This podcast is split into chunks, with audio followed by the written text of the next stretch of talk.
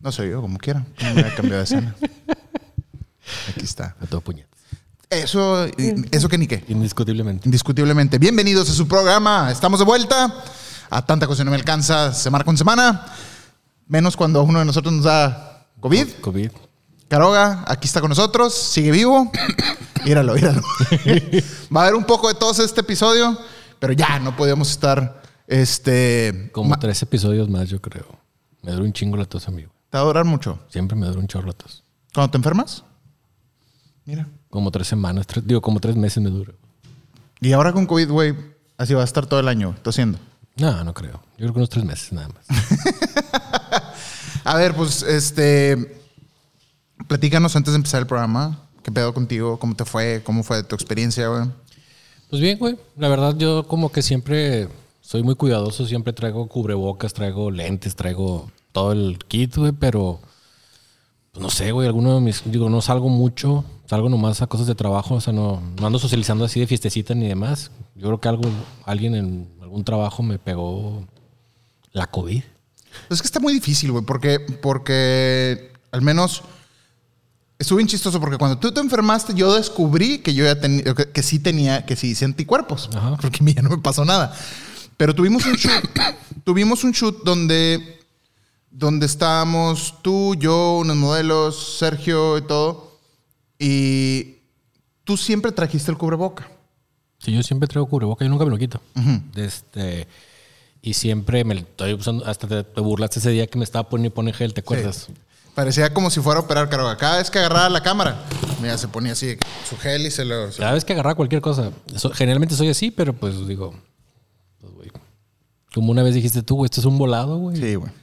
Y me tocó, güey. Y, y afortunadamente ese día de la sesión nadie salió positivo. Digo, yo siempre estuve muy retirado. O sea, siempre, siempre guardo mucho en mi, mi distancia y todo.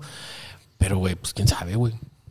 Y creo que fue una sesión de una semana anterior que vino mucha gente, casi no traían cubrebocas.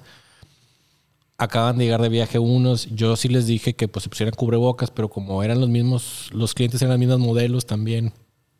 Era un pedo. Entonces, había mucha gente y como que no tenían mucha precaución. Y yo, aunque les estuve diciendo, güey, pero pues no guardan. Pues se les olvida y se lo quitan. Y entonces, pues, pues bueno. Yo Y- creo que fue ahí donde me. Y luego, ¿cómo fue la evolución de tu enfermedad? ¿Batallaste? ¿Tuviste.? No, la verdad, bastante todo bien. Digo, yo sé, pero les- lo- lo- te Ah, pregunto bueno, pues, para que lo, lo, lo lo único es que el, el- el primer día que me- desde un sábado empecé a tener tos y el, el lunes de la sesión me sentía muy cansado, güey, traía la, la presión alta.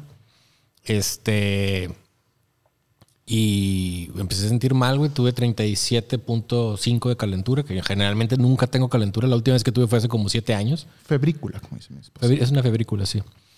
La última vez que tuve temperatura más elevada, yo generalmente soy de 35, 9, 36. Entonces ya cuando vi que tenía 37, 2, 37, 5, dije, no, pues tengo temperatura. Y lo único que me pasó es que me perdí el gusto y el, no sepo ni, ni huelo. Sí, ya somos dos. Y este, pero me sentía muy cansado. Ok. No me bofeaba ni nada, pero todo el día me sentía como tirado en la cama, güey. O sea, como huevonado, güey. Como que me, me pesaba el día, pero no- nunca batí para respirar, nunca, nunca tuve esos problemas. Oxigenación nomás una vez me bajó a 93 y todo lo demás bastante bien. Sí, la verdad es que estuvimos en contacto porque, como quiera, estuvimos hablando ahí en el Warzone y estuvimos, este, Juegue y juegue. juegue y juegue y, y platicando y nunca te oí muy mal a ti. Yo creo que es- se oía peor este Sergio. El, el floor manager, Sergio, que también se contagió. Y este que al mismo tiempo, casualmente, entonces yo digo que se agarraron a besos. Este, y, y sí, Sergio Nada era que, güey, quítate el pinche micrófono de, de la boca, güey, porque sí. Y hasta la fecha, güey, que ay, es que me agité. Es que- De que fue el baño y me agité, dice. Hasta el hijo de, hasta el hijo de Sergio eh, estaba el, el- el hijo de Checo, jugamos con el hijo de con Checo. Ajá. Y decía, oye, es que mi papá. No, No dijiste nada, dijiste jugamos con la No, que- que estábamos jugando ahí. y- con el hijo de Sergio, Con el hijo- Checo, con que también se llama Sergio. Ajá. Y de repente Sergio se fue al baño y dice mi papá, no, ya se me hace que ya se murió, que no sé qué. Todo preocupado estaba el güey, el pobre. Le decía, le decía, este, le decía a Sergio, Checo, ven a jugar con tu padre, que puede ser el último juego que juegues con él. Sí, güey. Eh, papá, no juegues así. Por suerte no le pasó nada a nadie. Y este, y él sí se oía de la chingada cuando, cuando hablamos. Tú nunca te viste mal. Tú nada más. Am, Con mi tos de viejito. yo nada más, sí, tú traes tu tos de viejito y nada más recuerdo un día que dijiste que sí te sentías muy mal, pero. Sí, me sentí muy cansado ese día, me sentía muy pesado. Es que para los que no sepan, y voy a, voy a, a spoilearlos porque bostezo tanto. Tengo presión alta y me tomo el medicamento para la presión. Y mi problema que yo tengo es que tengo la presión, no tengo tanto más que la presión alta, sino que tengo el pulso acelerado. güey. Entonces me pasa una descompensación que estoy como tranquilo, pero acelerado, güey. Entonces, Ajá. el medicamento que me, que me dan me da para abajo y hace que esté muy cansado. Por eso siempre me estoy bostece y bostece cuando no tengo actividad porque me da para abajo el, el mi cardis. Ya. Este. Entonces, por, por eso siempre, güey, tengo esa descompensación de... Es, es bien, cuando me, me empieza a subir el pulso, es bien cansado porque estás como tranquilo de la presión, pero el pulso lo traes acelerado. Entonces, estás como tranquilo, güey, acelerado, güey. Entonces, el, el medicamento lo que hace es que pues, me baja el pulso y me baja la presión, güey. Entonces, pues acabo de... Hacerte sentir como. No, con cuando- sueño. Yo te tomo la de 40 miligramos. Cuando tomaba la de 80, güey. Todo el día así, Te tiraba así. Porque me bajaba mucho, me daba mucho para abajo. Entonces, lo que a veces hago es No, pues te puedes subir, bajar para arriba, ¿verdad? No, no, pues está bien difícil. está bien difícil. Pero lo que hago es, es que la de 40 la parto. Y, Lo bueno es que de la familia todos estuvieron bien, todos salieron adelante, tanto de tu lado como la de Sergio. Pero pues sí, Sí, nos tuvimos que tomar estas dos semanas de break para, para que descansaran, porque una, ni por la tos ni por el cansancio, igual y este. ay, por los virus, ¿verdad? Míralo. Así toso, así toso. Este, pero bueno, qué bueno que ya estás de vuelta. Pasaron muchas cosas estas semanas que no estuvimos. Eh, Sony sacó una cámara nueva. Eh, Otra. otra cámara nueva. Eh, Jeff Bezos dejó de ser el CEO de Amazon y entre muchas cosas. Y la verdad dije, bueno, ya mañana vamos a volver a, o sea, hoy, eh, a grabar el programa de qué vamos a hablar y, y- y qué temas elegir. Entonces, tratamos de, ya como que, siento que la Sony A1 es una noticia vieja, pero vamos a tocar el tema de... de un- desde una perspectiva un poquito diferente que, que- que quiero, que quiero hablar, ¿no? Y a ver también las opiniones de Caroga sobre, sobre eso. Así que, ¿algo más que quieras agregar? Dice que se corta la transmisión. ¿Se sigue cortando? Yo no siento que se haya cortado. Ya. Pero bueno, este, ¿algo más que quieras agregar? No. Ok, entonces oficialmente empezamos el show número 67. ¡Vámonos!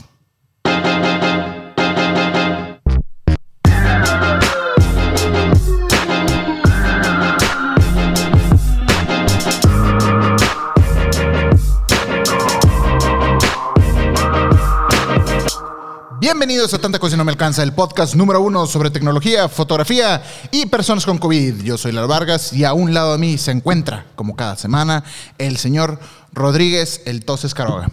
¿Cómo están? ¿Qué dicen? Aquí traigo mi tos bonita. Esta semana vamos a estar hablando sobre la Sony A1, vamos a estar hablando sobre un tema medio curioso que por ahí me tocó leer en el New York Times sobre Pro Tools. Eh, vamos a hablar rápidamente sobre PayPal.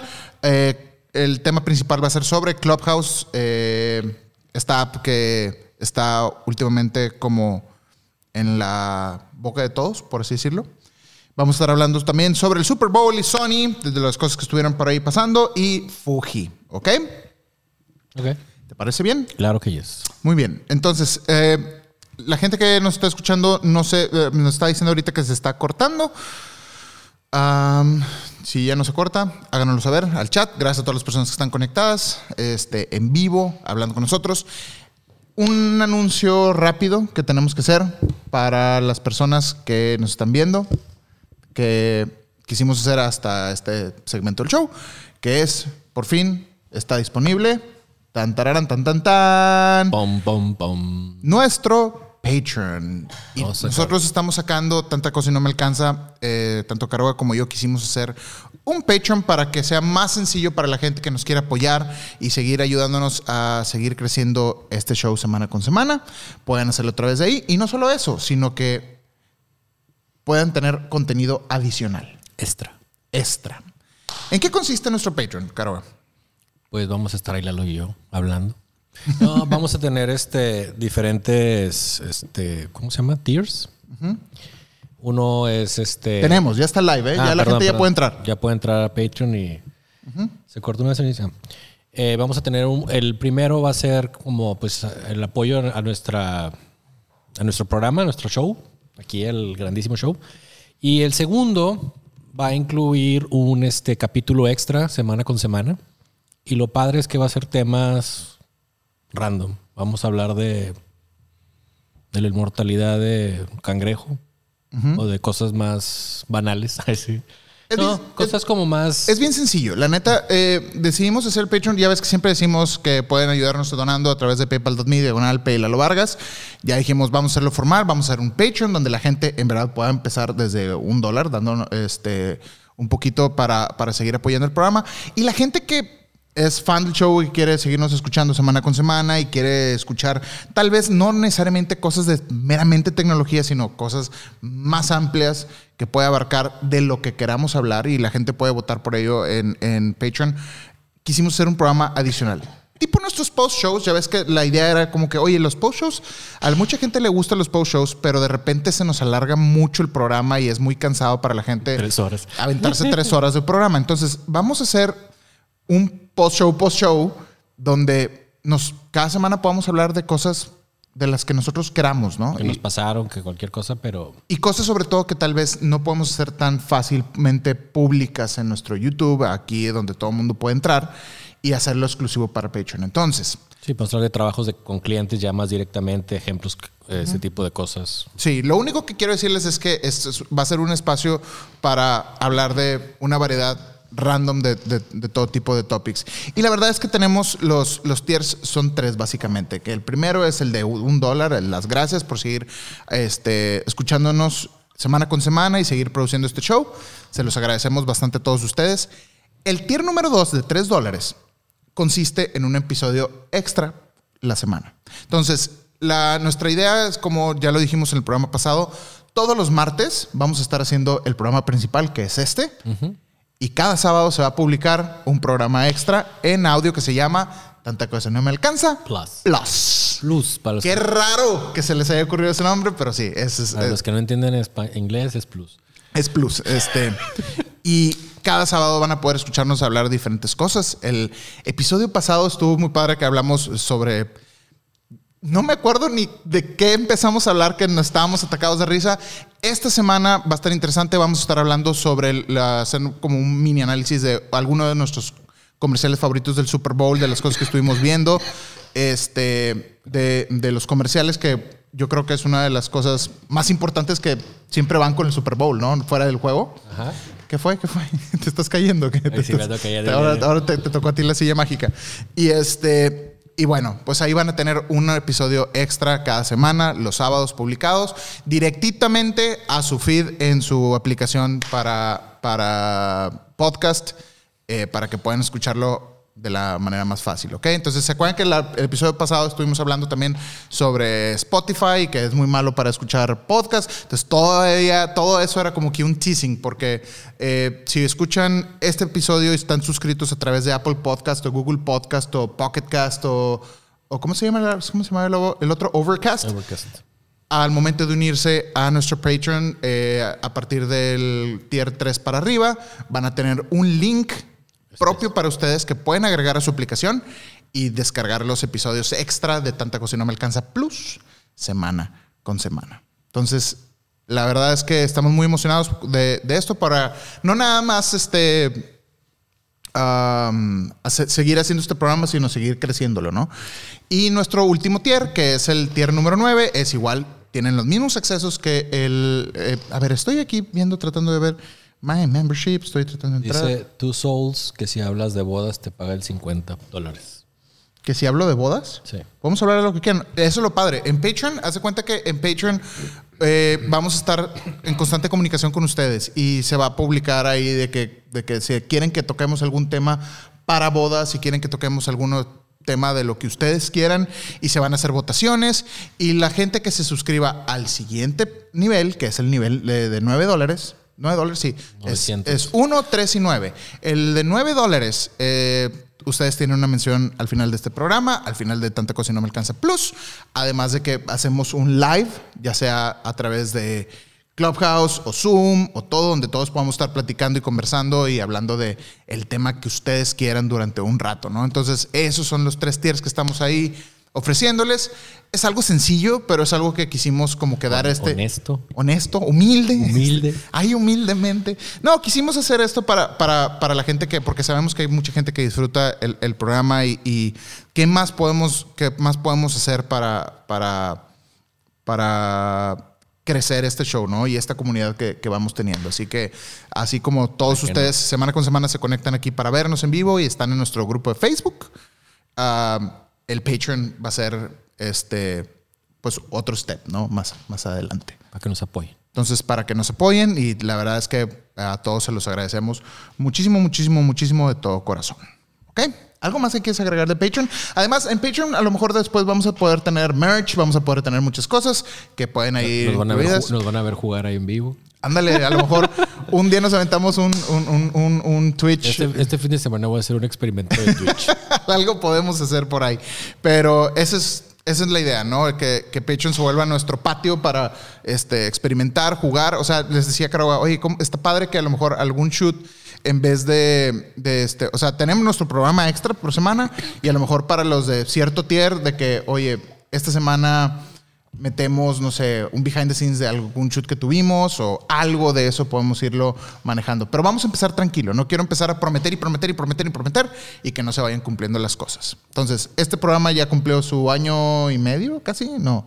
Año, Ah, tres meses. Un año tres meses. Entonces, vámonos paso a paso. Lo primero es este episodio extra semana con semana que estoy seguro que les va a gustar mucho. Si disfrutas este programa y disfrutas los post-shows, tenlo por seguro que el siguiente, el, el, el Tanta Cosa y No Me Alcanza Plus, Como el post show épico de Lalo cuando tuvo que ir al baño entre unos carros.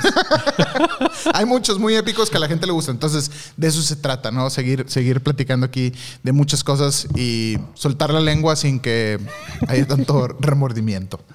Una cosa más que quisimos decir del Patreon y que no dijimos es que los primeros cuatro episodios, Tres. tres episodios, gracias, de Tanta Cosa y No Me Alcanza Plus, van a ser totalmente gratis y abiertos para todos, para que la gente sepa qué esperar antes de unirse, ¿ok? Entonces, a partir de, de este Sábado. sábado, la gente que, la gente que, que, que quiera escucharnos va a poder escuchar Tanta Cosa y No Me Alcance Plus en su versión del sábado durante las primeras tres semanas y los que se vayan uniendo a, a Patreon a partir de hoy, mañana estará listo el, el-.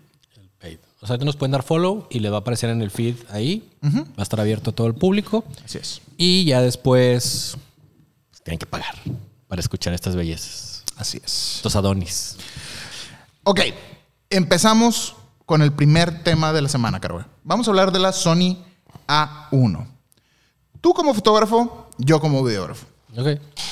O podemos ahorita mezclar, pero No, dame tus impresiones primero de la, de la Sony A1.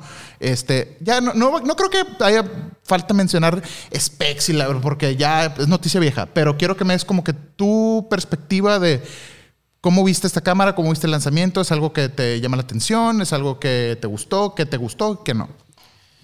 Sabes que últimamente siento que han sacado demasiadas cámaras sí. y siento que ya no me emociona nada, güey. O sea, no sé si estoy mal. Digo, independientemente de las marcas, o sea, yo soy Nikon y pues, lo que quieran, pero siento que es una cámara muy completa. Siento que últimamente las cámaras son cámaras muy completas, pero digo, ya no hay como 50 megapíxeles, tanto 8K. ¿Sabes cómo? O sea, como que ya no hay una. Siento que es una cámara. O siento que si las cámaras ya no van a ofrecer algo que digas, güey, va a partir madre si va a hacer esto, ya no es como algo que a mí me, me esté llamando la atención. Inclusive te lo dije la vez pasada con mi propio equipo, es como que ya no, güey, ya es demasiado equipo, güey, ya, ya como que estoy en un punto. Pero se me hace una cámara buena, pues digo, Sony tiene muy buenos sensores, güey, 50 megapíxeles, pero tiene la otra que es la, A- R. la R4, güey, que es de se- 60 y 61. megapíxeles. No me acuerdo cuánto es la R4. Esta es de 50, ¿no? Ajá. Entonces, no siento, o sea, siento que es una cámara como que no sé dónde encaje, ¿sabes? Como, como que tiene la, la otra que es la, la A3, que es la de 40 megapíxeles o cuánto es. Ay, perdón, la tos todo el programa. Entonces, desde mi punto de vista, siento que es una cámara que va a dar funcionamiento. Creo que le va a competir directamente a la R5, que ese es el, yo me imagino que ese es el, el plan. Pero ¿Hay cinco? ¿No hay cuatro? ¿No llegaba hasta cuatro nada más? no, la R5 de, de Canon. Ah, ok. Oh, ya, ya, ya, ya, ya, ya. O sea, siento que 61 megapíxeles. 61 megapíxeles. sí, tío. Era la, la, la R. Ajá, que pues es del año pasado también, creo, ¿no? Entonces, digo, siento que. O antepasado, no me acuerdo de cuánto es. Entonces, siento desde mi punto de vista que nada más fue como para tirarle a Canon el- la, la pedrada ahí de. Porque te digo, no. No le veo como un este. Tiene, tiene cosas muy, muy, muy chidas que, que a mí me gustaría, que me gustaría hablar un poquito, ¿no? Y, y hasta las escribí aquí en unas notas de cosas que se me hacen muy interesantes y otras cosas que se me llaman mucho la atención. Una de las cosas es que esta cámara, a pesar de que es una cámara que no está enfocada a video, el marketing que estoy viendo o las noticias de cómo me están llegando, me la están bombardeando como una cámara de video de 8K. Y no es una cámara de video de 8K. Esta es una cámara que está yo viendo todos los specs, que es, algo que le comenté a una persona en el grupo de Facebook, este, facebook.com, de eh, que es una cámara que está, que está hecha, pensada en deportes, en autoenfoque, en movimiento. No es, es, es una cámara que tiene, es una cámara híbrida, obviamente tiene el, el- el video 8K. Y la verdad es que hace el video 8K muy bien. Pero el marketing que estoy viendo es como que la cámara de 8K y no creo que vaya por ahí, es que lo que, lo, que te- lo que platicabas en los programas pasados es que ya todas las cámaras, güey, van enfocadas a cosas de video, güey. ¿Te fijas? O sea, por eso últimamente en los specs de foto yo como que no he podido opinar ni nada porque son cosas como, ah, 50 megapíxeles tiene rango dinámico, enfoca hecho madre, ya. O sea, ya no hay como otra cosa. Y en video sí hay muchas mejoras. Hay que mucha se le- evolución. Ajá, hay mucha evolución. En foto, te digo, pues no hay como esa evolución, sino la gente siempre va a ser de que el ISO, colores, todo ese tipo de cosas. Pero siento que en foto las cámaras no están ofreciendo ya tanto como las, la revolución que puede ver en video. ¿Sí me Pero a eso voy. Precisamente eso es lo que quería hablar de esta cámara. Y, y mi opinión de esta cámara va más allá del 8K. Si hablamos del 8K meramente, perfecto. El 8K está muy padre, se ve muy bonito. Si grabas en 4K, eh, hace el subsampling del, del 8K en 4K, se ve mejor todavía que si grabara solamente este, en 4K. Y la neta, la cámara da el punch para grabar en 8K. Estamos hablando que se sobrecalienta después de una hora y cacho, que es de corrido, lo cual es más que suficiente. Los Nada más grabas a 30 cuadros, ¿no? a 30 y En, 24. en 8K. Sí, O sea, máximo 8K, a lo Sí, que me refiero, perdón. sí. Este, y las ventajas es que tiene un enfriamiento rápido, por así decirlo. O sea, entre que le picas rec y no, o sea, se, se va, se va enfriando, no pasa nada. Entonces, la cámara funcionalmente para video ahí está. Lo- es muy compacta, güey. Es más grande que la R5, Sí, sí, sí, pero es muy compacta pues, para... obviamente. Lo único es que no tiene la, la pantallita esta que se dobla, o sea, no es flippy screen. Es, Es de las que se sacan así. Ajá. Y eso a mí me da como que un, pues, eso, eso quiere decir muchas cosas, o sea, eso quiere decir a dónde está enfocado. Esta es una A7S3 en esteroides, por así decirlo, ¿no? Porque la, la S- A7, A7 S, S3 no, no graba, cuatro- es 4K nada más. Es 4K nada más. Tiene mejor baja luz que la S, que eso es otra cosa importante y chida. Pero a mí lo que, de lo que yo básicamente quiero hablar de eso, pues, y todo esto que dijimos ya lo han hablado miles de youtubers, miles de cosas. A mí lo, lo, lo, lo más interesante que me llama la atención de esta cámara es los huevos con los que Sony la nombra la A1. Sony está poniendo esta cámara al frente de todas las demás. Está diciendo, esta es mi cámara principal, esta es la cámara papá de todas, este es mi A1. Y eso, es un overstatement eh, que, eh, fuerte porque quiere decir que esto es como que lo mejor de lo mejor que tienen. ¿Me explico? La A1. Y una de las cosas que estaba viendo aquí, fíjate que fuera de lo de video, de foto que me llamó mucho la atención, es la capacidad para tomar 30 cuadros por segundo en foto y 20 cuadros por segundo de lossless en RAW en, en, en, en una camarita. güey. Sí, está bastante. Eso está impresionante, güey. ¿A dónde voy con eso? Por años y años y años y años he visto, hemos visto cómo la evolución de los, de los teléfonos, de las cámaras celulares, van incrementándose casi que exponencialmente y las cámaras digitales no tanto.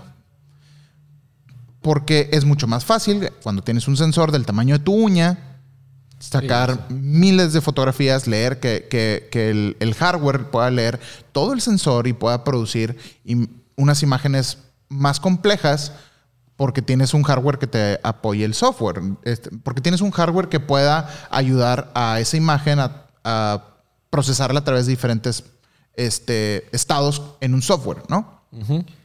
Y nuestras dumb cameras, por así decirlo, si, si las del teléfono son smart, estas son dumb, nunca han estado ahí. Eh, estas últimas semanas, si no es que este último año, yo he estado haciendo muchos, muchos, muchos experimentos sobre el tema.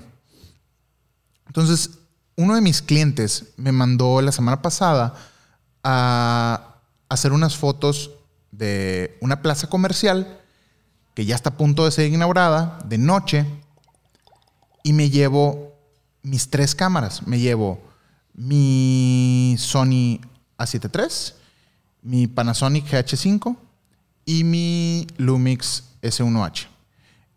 Las tres cámaras, si acaso nada más la A7 es la única que está más dedicada a fotografía, ¿no? Y estoy sacando las imágenes y como quiera tomé unas con el teléfono. Y presento al cliente, te voy a poner un ejemplo bien sencillo, una, una de, de un lobby. Imagínate el lobby, está la torre, el lobby, el lobby iluminado bien bonito, así super nice y este, con decoración bien bonita. Y en el fondo todo el vidrio se ve Lázaro Cárdenas, se ve la calle.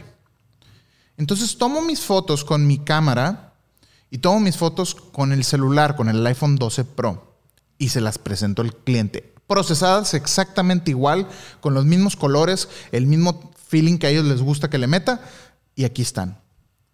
El 99.9 de las veces eligen el del celular.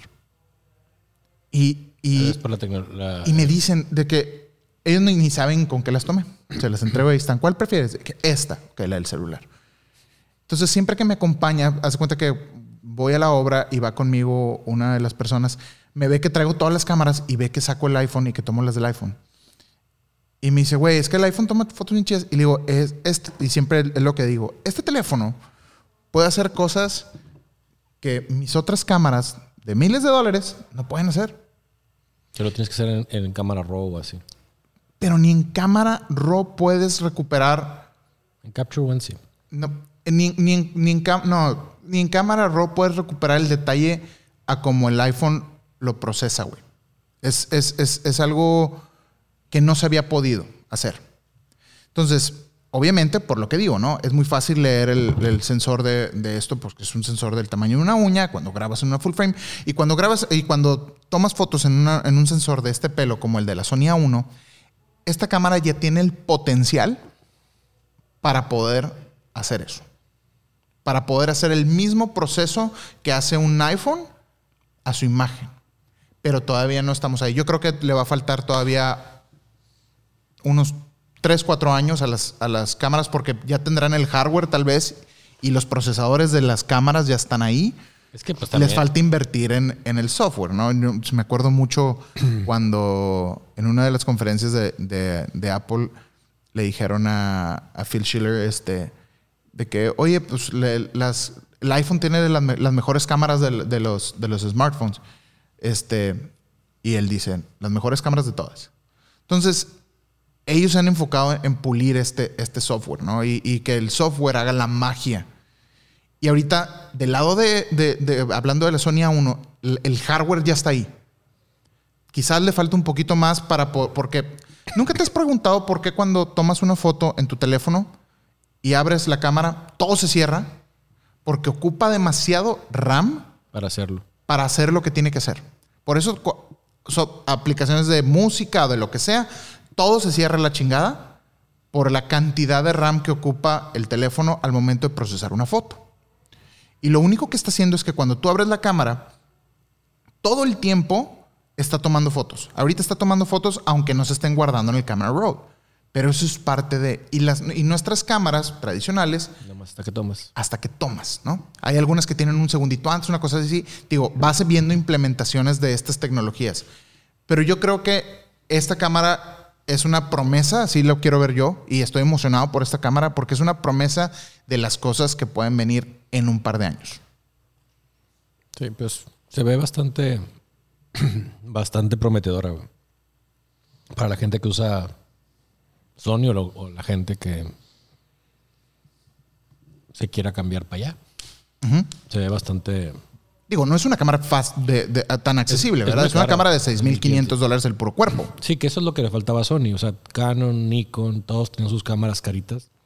Y esta, como que casi todas las manejaban de 3000 y pelos hasta que salió esta cámara. A mí, a mí me llama mucho la atención de que, de que me gustaría ver cuándo este- esta evolución yo creo que la estamos viendo, está empezando con esta cámara. Quizás habrá otra cámara que ya empiece a implementar ese tipo de, de, de, ¿cómo, se, ¿cómo se le dice? Inteligencia computacional para, para sus imágenes. Cuando tomé las fotos de noche del, lugar, ahí sí se desbarató el iPhone. El iPhone eh, no sirve en- en- en situaciones de luz extremas, ¿no? Sobre todo porque tienes la luz de los spotlights de la, de la, ¿cómo se llama? De la plaza, con la calle, con los carros. Hay tanto en la pantalla que el iPhone no, o sea, No puede. no puede, y es un sensor muy chiquito. ¿Qué tanta luz le va a entrar a un sensor? Y empecé, y, y lo que hice fue usar bracketing en, en la- en las fotografías con la. ¿Con cuál la tomé? Con la GH5 fue la que se ganó El premio. el premio. ¿Sabes qué? Con la GH5 hice bracketing de 7 imágenes. eh, en menos 3 hasta más 3 de exposición. Se, juntó, se juntan en, en Lightroom. Lightroom te las acomoda automáticamente. Y se las presenté al cliente. Y de que te la bañaste, qué bonitas fotos. Y esas fueron las, las, de, las de la GH5. Yo sabes lo que descubrí, ya voy a llamar a mi software. La D850 es una de las cámaras que tiene el mayor rango dinámico de las DSLRs. Este, y descubrí que yo siempre, siempre, siempre tomo un tercio más iluminado. A diferencia de mucha gente que toma hacia las altas luces, yo me gusta sobreexponer un poco más. ¿Por qué? Porque hago eso porque rescato más información en los negros. ¿A quién? En los negros. Ah, en los negros. Los blancos generalmente, o sea, si un negro está más sólido y lo Y quieres se las presenté al cliente. Ah, chinga, chinga, y chinga, que chinga. te la chinga, bañaste, qué bonitas fotos. ¿Por qué Y está, esas fueron las, está aquí? las de las de ya. No sé qué pasó aquí, que se metió el iPad, el sonido del iPad aquí en la mejor consola. porque está conectado. Mm, ya, sorry. llamando la atención como siempre, Perdón, perdón, perdón, perdón. humillando.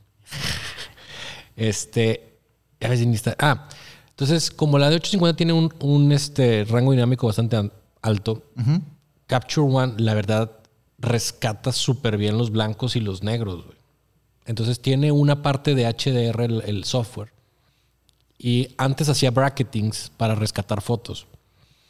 Salvo el cielo que esté así súper el sol así y abajo oscuro, pues sí, ¿verdad? Tengo que hacer un bracketing. Pero en mis fotos generalmente rescata bastante bien el, el color, como el, el proceso del software tiene algo y aparte con la, con, con la imagen que tiene pues, bastante rango dinámico, hace que las fotos queden bastante bien moviéndole nada más al software. Pero ¿qué tanto? O sea, hay, hay un límite.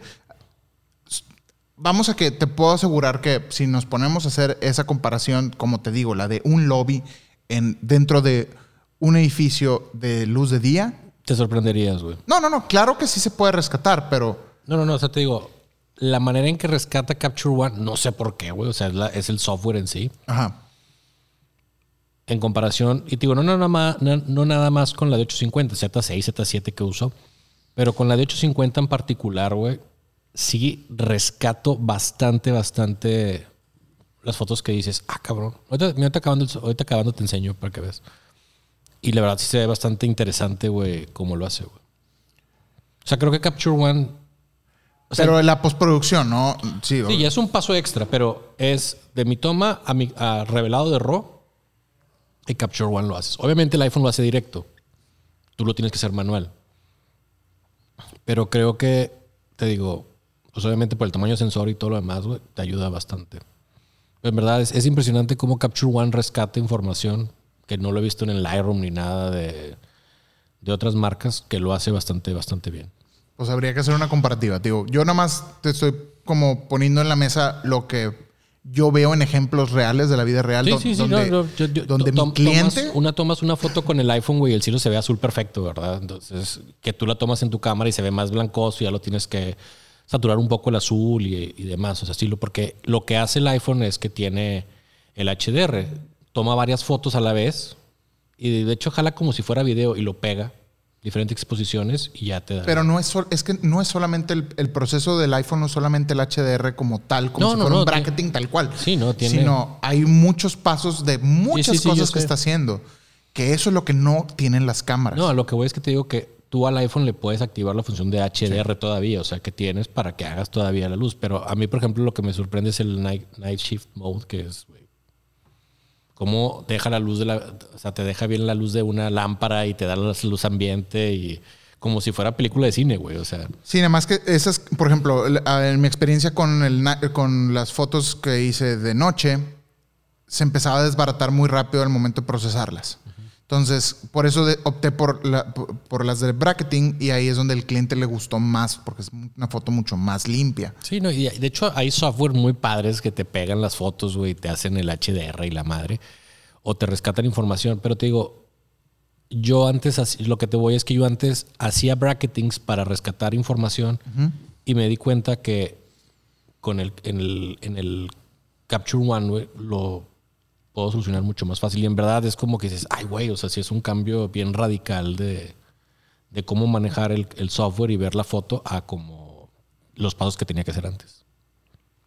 ¿Está bien? Pues habrá que, habrá que, que esperar a ver qué sigue en los siguientes años con estas cámaras que te digo que, a pesar de que es una- no es una cámara para mí, porque obviamente ahorita ni para mucha gente, porque probablemente la mayoría, si no es que el 99% de la gente que está viendo este programa, no necesita ahorita entregar 8K, Ajá. no necesita tampoco tomar 20 fotos lossless en RAW por segundo, pero ahí va. La Que- que tecnología... inclusive los que hacen fotografía de deportes, muchos no toman así porque como son para agencias de medios, las fotos se las piden en JPG. O sea, no- A mí me llamaría mucho la atención si haz de cuenta que sobre esta cámara que ya tienes, ok, ya tienes en óptica, en autoenfoque, en todo eso tienes ya como que lo que lo mejor, por así decirlo, ¿no?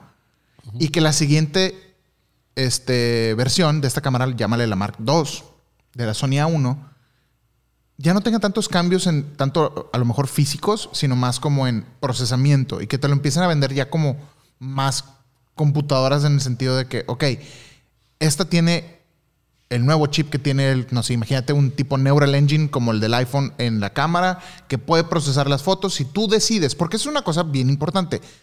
Son dos mercados bien diferentes, el del iPhone y el de una Sí. A1. Eh, Y es como si agarras tú en Lightroom y le picaras el auto a todo. ¿verdad? Exacto. Pero que la función la tenga la cámara y tú decides cuándo usarla. Te Digo, hay situaciones reales como la que me toca a mí, que en este caso es un cliente de verdad que me está pidiendo unas fotos que entregue y que selecciona las del iPhone. Lo que estaría bien eso. cabrón que pudiera ser un sensor es que pudiera exponer por zonas. Eso estaría bien chingón.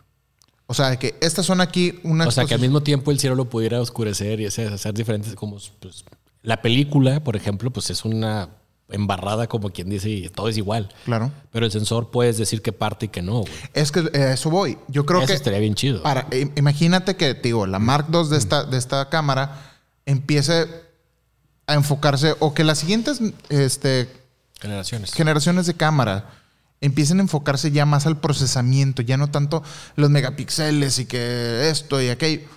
Ok, yo creo que Sony tiene nailed, por así decirlo, el- el- todo su sistema de autoenfoque. Está muy bien, lo pueden ir mejorando, ok, pero invertir en recursos para seguir mejorando todo el procesamiento, que la verdad, por lo que leí y por lo que escuché, el procesamiento de esta cámara es muy bueno. Ah, Eso se acabó, esas horas de, bueno, minutos de esperar el buffer una vez que tomas el burst de tus Y fotos. creo que ya muchas cámaras lo ha, lo ha solucionado. Así es, entonces ya que solucionaron la parte del buffer, siguiendo mejorándolo porque todavía no está tan fácil procesar 20 fotografías en RAW. Lo que pasa es que lo puede hacer ahora por el, la CF Express, por la velocidad de las tarjetas. También es una ventaja porque yo por- cuando compré la D5, güey, estaba entre la opción de decir, güey, la XQD o la Compact Flash.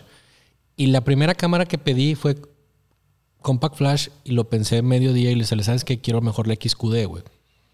Porque dije, híjole, güey, creo que va a haber ese problema. Y un amigo que compró la, la Compact Flash me dice, sí se me traba el buffer y el que yo la XQD, güey, nunca se acaba, güey. Claro.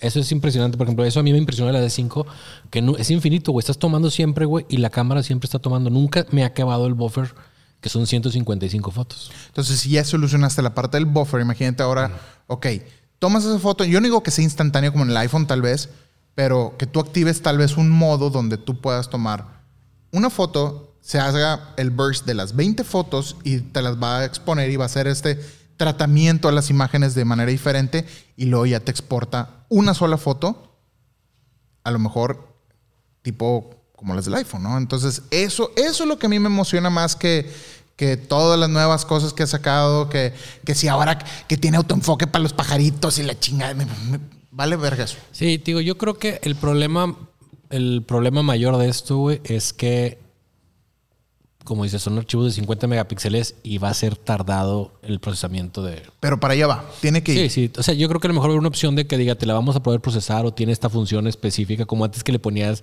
opción de noche. Si te acuerdas de esas que le ponías a las cámaras, bueno, yo creo que por ahí va. Ahí Pero sí está prometedora. Es prometedora y, y es un, como una probadita de lo que viene para el futuro, para las siguientes este, cámaras. Y pues, pues- eso es lo que a mí me emociona, la verdad. O sea, a mí me emocionaría mucho que mi cámara grandota pudiera hacer lo mismo que, que esto. Eso a mí me emocionaría mucho porque haría que la calidad del trabajo que entrego aún sea mayor. Digo, la verdad es que esto, la calidad está muy chida, la, la- la del iPhone, pero no son fotos que vas a imprimir en un panorámico. Son fotos que ellos las van a agarrar, las van a subir a sus redes inmediatamente y tan tan, ¿no? Entonces, son, son fotos desechables, por así decirlo. Si tuvieras eso mismo para fotos que a lo mejor quieres que perduren, pues está, está, está muy padre, ¿no? Entonces yo creo que, que para allá va todo esto de, de- de las cámaras y esta es la primera cámara que te está... Pues de hecho, bueno, otro cambiando, juntándolo con el tema, pues fue la cámara que usaron para el Super Bowl. Hay, hay cosas de qué hablar del Super Bowl, ajá. Este, a mí me llamó mucha atención que empecé a ver el Super Bowl y me tocó ver Bowl. y me tocó ver unos desenfoques, güey, bastante raros, güey. Se veía, para mi gusto se veía feo. Pero yo siento que lo hacían porque, si supieron, había muy poquita gente y la mayoría eran cartones de personas. Sí. Entonces, siento que también lo hacían para que no se alcanzara a ver eso. Usaron un 2470 la mayoría de las tomas. Y este. Y creo que estaba demasiado desenfocado, güey. Yo sentí que lo tenían en 2.8 y de ahí no lo movieron, güey. Sí, yo, yo siento que lo que estaban. Hasta pensé que era un 35-1.4, una madre así, güey, de que. O 50-1.4. Pero sentía que hasta lo estaban haciendo digital en algún momento. No sé si lo notaste que se, se veía así el desenfoque demasiado. Era muy notorio. Y era muy, eh, a mí sí me distraía mucho. Pero porque nosotros notamos esas cosas. Por ejemplo, mi esposa, que estaba viendo, este, sentado conmigo a ver el Super Bowl, decía, qué bonita se ve la imagen. Sí, se veía muy bien y el enfoque estaba con madre, güey. Se enfocaba bastante rápido y todo. Pero, por ejemplo, no sé si te tocaba a veces que estaba un jugador enfrente y se metía otro y se desenfocaba en chinga, güey. Entonces, sí, era como. A mí se me hacía molesto. Demasiado. Sí, sí distraía mucho. Parecía como si le estuvieras poniendo desenfoque digital a la foto, lo seleccionabas y andaba cambiando el jugador y lo estuvieran desenfocando todo el tiempo. Y, y- y- y la razón por la que, bueno, y no es la primera vez, ya se ha estado usando en el Super Bowl estas cámaras Sony. Ya habíamos hablado, creo que, de esto en algún punto, pero Pero creo que es la primera vez que todas las cámaras eran. lo- lo- me llamó mucho la atención porque cuando empezó el partido y pasan una toma abierta de todo el estadio con la portería de no me acuerdo qué equipo, no sé si se llama portería, sí, Gold. el, el- la goal line, eh, whatever, se veía lleno el estadio y yo, eso no es un estadio del 30%, dijeron que iba a estar el 30%. Y luego ya después que hacen de que aquí están las fotos de las personas de que pagaron 100 dólares por poner su fotito en el estadio, dije, ah, y empecé como que a, a encuadrar todo y dices, güey, claro, por eso están usando estos pinches este, aperturas tan abiertas, güey, para, para desenfocar lo más posible, ¿no? Pero usan dos tipos de cámaras. Está la cámara que, que es la que transmite el partido, obviamente, las de, de toda la vida, de los partidos de fútbol. Pero ya en la banca, en la tribuna. este, Sí, todas las cámaras de- Todas de las campo. cámaras de campo eran las, las Sony. Y ahí es donde sí te notabas el switch bien cabrón cuando se veía el pinche desenfoque. Y lo, y lo más bizarro es que en el show del medio tiempo, la cámara era una Arri. La cámara era una Arri. La con la que estaban grabando el güey de Weekend era una Arri. Bizarro, ¿no? Pues digo, no, no, no, no está oficial, No, no, no, o sea- oficiado por Sony ni nada. Yo creo que es nada más como que. No, no, no. A lo que voy es que como que pues estaba más grande la cámara, güey. O sea, como ahí daba- digo, porque estaba viendo un reportaje que traía un Steadicam, güey, y andaba con un Arri, güey. Y era, era como. de yo estaba viendo, yo me clavé como que en los güeyes que traían las Sonys y traían un montón de cables por todos lados para pasar de que luz y corriente y la transmisión en, en vivo del HDMI. Yo no sé, me encantaría poder ver como que un tras de cámaras a ver. ¿Qué es lo que trae un pelado de esos cuando, cuando está ahí en el, en el campo, no? Porque ves que había ca- cables por todos lados que entraban a la ropa y salían de la ropa. Y dices, ¿Sabes qué? A mí, de ese tipo de cosas, cada vez que hay Olimpiadas o hay algo, AP o Reuters hacen algún reportaje de, de cómo se llama, de cómo transmiten y todo eso, porque pues, de fotografía, ¿verdad? Oye, y cab- es cableado, güey, las, como la, la- tanto la D5 o la serie D5 de Nikon o D6 o, y la 1DX Mark traen puerto Ethernet. Ponen el cable, güey, al punto donde está el fotógrafo, güey, para que la foto sí, vaya. creo que el patrón hasta Sí. habló de eso cuando, cuando vino aquí. Pasan 30 segundos de que toman a que suben la foto, güey. Pero yo, a mí lo que me llama la atención es la tecnología que, que han de estar usando para. ¿Y cuánto de costar? Porque no tengo ni una perra idea de cuánto cueste. Para estar transmitiendo en vivo wireless. Te digo, como aquel video que platiqué en este De- podcast del de David Blaine, ¿te acuerdas? Que dije, ¿de dónde están sacando? ¿Cómo le hacen para hacerlo en vivo? O sea, ese tipo de cosas me, me, me llaman Sí, mucho a lo la que, a, lo, a lo que iba con lo que esto que te decía es que, güey, ¿cómo se prepara? O sea, estamos a años luz, güey, de ellos, güey, de cosas que. de tecnologías, güey, que ni siquiera. A mí me da mucha risa cuando viene gente de fuera y ¿a poco lo hacen así? No, es que nosotros traemos pinches robots y la madre, así, oh, aquí lo hacemos con. Aquí no somos Manuelito, aquí. Sí, güey. Sí, güey. A mí me da mucha risa que me mandan. Obviamente sigo muchas páginas donde vienen muchos videos y cómo los hacen y me mandan, hay que hacer esto. Y dije, güey, necesitamos un robot, güey. Ay, ¿a poco no lo puedes hacer así, güey? No, güey, no lo puedo hacer. O sea, no es, no es por mediocre, güey, pero hay cosas que. Movimientos de cámara, güey, que me dicen, es un video súper fácil, es agarrar aquí y llegar acá sin chinga, güey. Agárrale el iPhone y hazle así, güey. Y diré, ahí está. Sí, sí. Y me dicen algo parecido. Y mi problema es que si veo eso, güey, tengo que hacer mínimo eso, güey. Y no es, a mí me, me cuesta ser chilero y hacerlo como, ah, pues hay una región 4, güey, ahí les va, ¿verdad? A mí sí me cuesta, güey, el... Pero de eso yo creo que es algo que vamos a hablar en el, en el siguiente podcast de, de- de Tanta Cosa No Me Alcanza Plus. Cuando analicemos lo de, lo de los, los comerciales. ¿Cómo hay comerciales tan complejos? O sea, viéndolo en tema de comerciales, olvídate del partido tantito. El tema de los comerciales, ¿cómo hay comerciales tan, tan, tan complejos que se ocupan, como dices tú, miles de robots y cosas bien Como impresionantes? el de Old Spice, güey. y, y- y- y- comerciales tan bonitos, güey que, que son tan sencillos, pero con una fotografía impecable y bonita y limpia, haces, transmites un mensaje muy chido. Como el de Old Spice que dices tú, pero eso es toda una escenografía que se mueve y Pero, todo. güey, o sea, es súper complicado porque todo es una toma, güey. Entonces digo, está... Digo, y muchas cosas así son muy elevadas. Pues bien por Sony, güey, el que va arrancando el año con madre, que la neta ya estuvo en el Super Bowl, que sigue con su nueva cámara y que sigue dando de qué hablar cada tres meses sacando una cámara nueva.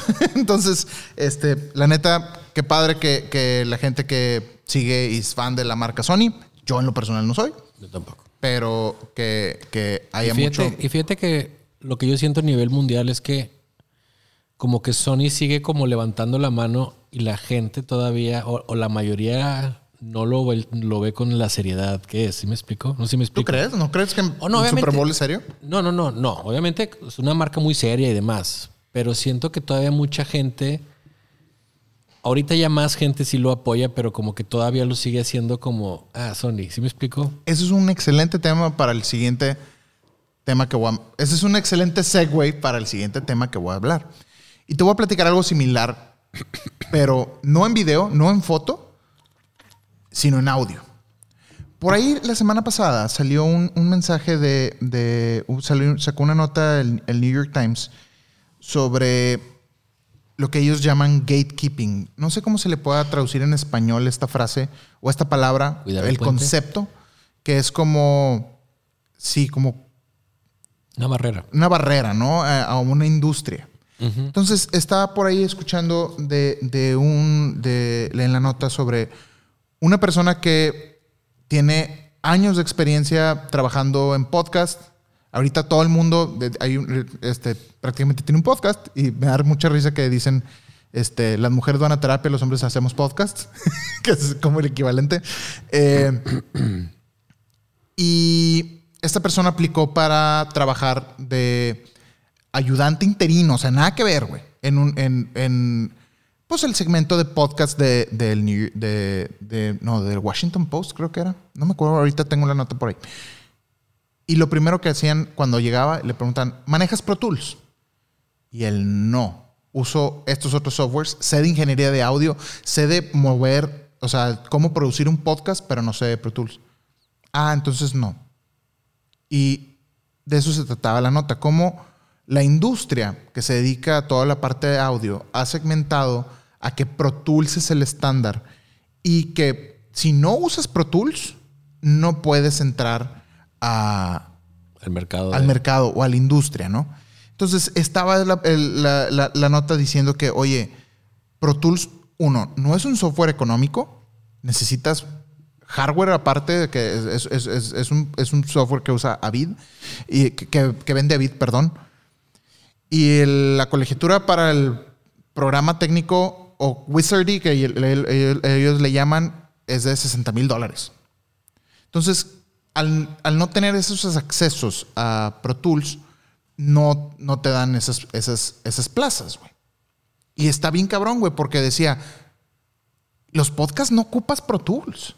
No ocupas aquí Pro Tools para producir lo que estamos haciendo con la calidad que lo estamos haciendo o con mejor calidad como otras personas. Ocupas un buen micrófono, una consola y, y tan tan, ¿no? Pues fue lo, lo mismo que pasó en su tiempo con el- la edición de video, güey.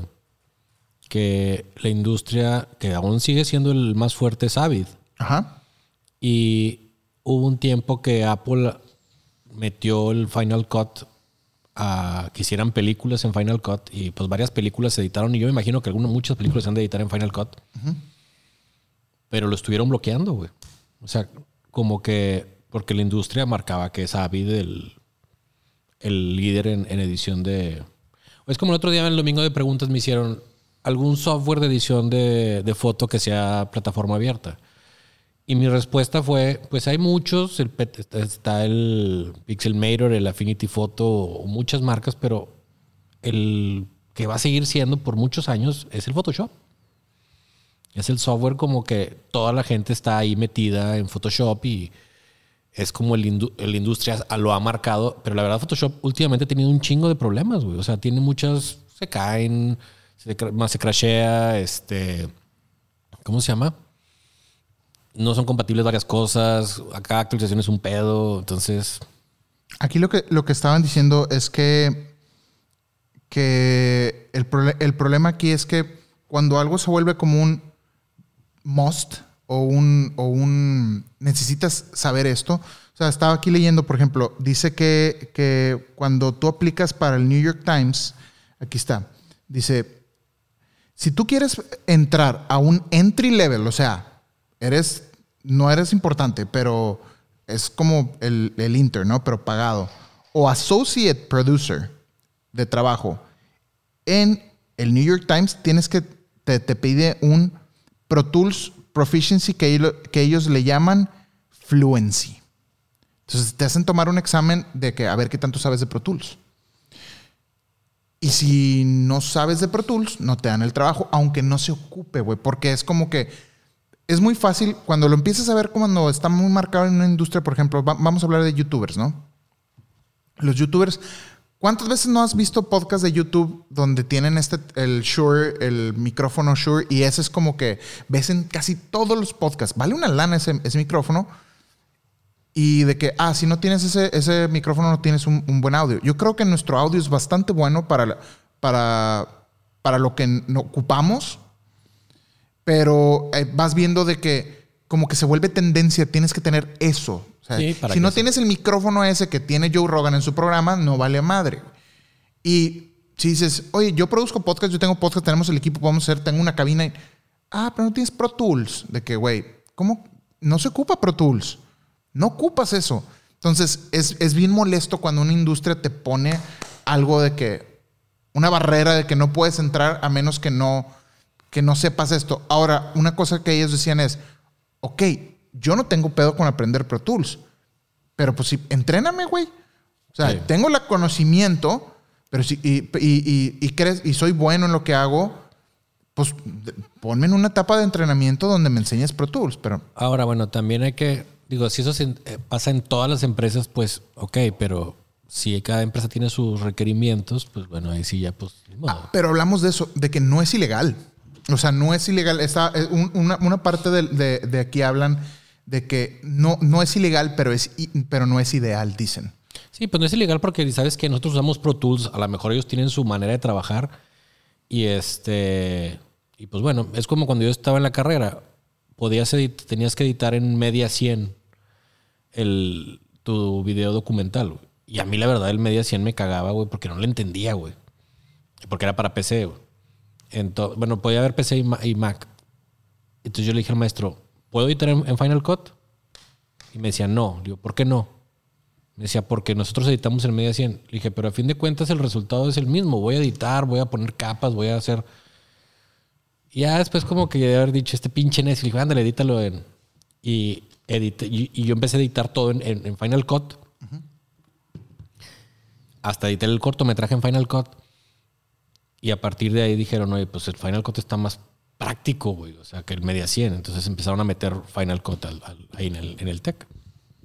Y, y este, sí, cuando yo estuve, ya, ni, ya no era Final Cut, era Premiere. Premiere.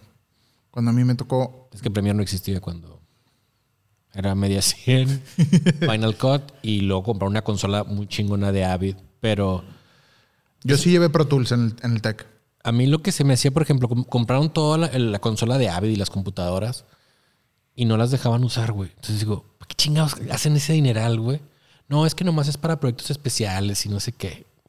Así nos dijeron también. Cuando nosotros Es construyeron, güey. Cuando yo estuve en el último año de mi carrera, pusieron de- la, la carrera, la, la lanzaron la de producción de ingeniería de audio. Hicieron un estudio bien bonito con Pro Tools y todo el show. Las salas de edición donde trabajábamos tenía, tenía Pro Tools. Este, y yo llevé Pro Tools. Y, güey, nunca he necesitado Pro Tools para absolutamente nada. Nada que no pueda hacer en Audition o en cualquier otro software que muchas veces son gratuitos. Yo este, tuve Pro Tools, pero si querías hacerlo más pro, tenías que comprar la consola MIDI que Exacto. Es, la- esa- es que eso tiene que estar ligado a un- a una interfase, güey, para, para desbloquearte muchas cosas. Como, por ejemplo, el DaVinci, ¿no? DaVinci Resolve. Imagínate que DaVinci te dijera, ok, puedes usar nuestro software, no puedes renderear o no puedes renderear en la calidad que tú quieres, necesitas tener las consolas que vende DaVinci para colorear. Pues, güey, es más o menos algo similar. Y eso es algo que, la neta, al menos la industria en video ha ido, ha ido mejorando mucho. O sea, DaVinci es un programa que mucha gente que nos escucha y mucha gente que, con la que hablo le apuesta y a- edita en, en, en, en DaVinci. Y Pro Tools yo creo que se mantiene como que en eso, en ese, sec- en ese secreto, en ese, en esa, ¿cómo se llama? Mística de, del Sí, para, software po- para legendario. poder, para poder llevar este, pues, seguir teniendo el mercado, ¿verdad? Así es. Sí, yo realmente no he entendido por qué ningún otro software le ha hecho competencia, por ejemplo, Photoshop. Que pues le puede meter una pues, chinga. O sea, no es como. Pero pues ya está demasiado posicionado, güey. O sea, Cuando, cuando se vuelve un verbo ya es un, es un pedo. sí, ya sé. Sí, lo- No, no un verbo, un... un- ¿Es un verbo? Es un verbo. Es, es- es un problema. Y, este, y pues obviamente se vuelve un estándar. Pero bueno, al menos tiene licencias y programas para estudiantes y para que empiece a aprender. Y, o sea, y tiene facilidades. tiene facilidades y es un software que relativamente no es caro. Vale 10 dólares al mes. O sea, no mames. Ahorita, porque antes tenías que pagar 650 dólares, ca- 700. Pero ¿sabes qué? Yo creo que viene del- de, lo mismo, de la raíz de, de la industria musical que está tan arraigada al pasado que no se deja soltar. Es como lo que empiezas a ver en la, en la industria del cine. Y aquí me estoy desviando un poquito. Pero si tú ves la industria del cine, ¿sabes ahorita quién no, no, no, no trago, güey, ni chiste a Steven Spielberg, güey? A pesar de que adoro sus películas, cada vez que lo oigo hablar me cago, güey, porque le tira Netflix, le tira a todos los streamings y que eso no es el cine, o tipo Tarantino, que también de que, güey, adoro Tarantino y también le vive tirando a todo lo que van innovando. Y tiene tan arraigado este, sus raíces que no deja como que, que no quieren evolucionar. Y siempre lo ves en los dinosaurios viejos. Ve. Obviamente, este, la gente nueva que va saliendo, hay, ves que prueban con hasta teléfonos y hacen películas con Es mil que, cosas. mira, de cierta manera lo entiendo. O sea, porque estoy viejito. No. El, el chiste es que está muy difícil, güey. Como que toda esa industria que existe, güey, pues se reduce a nada, ¿sabes cómo? O sea, todo lo que era la industria se va reduciendo a nada. Entonces, todo el.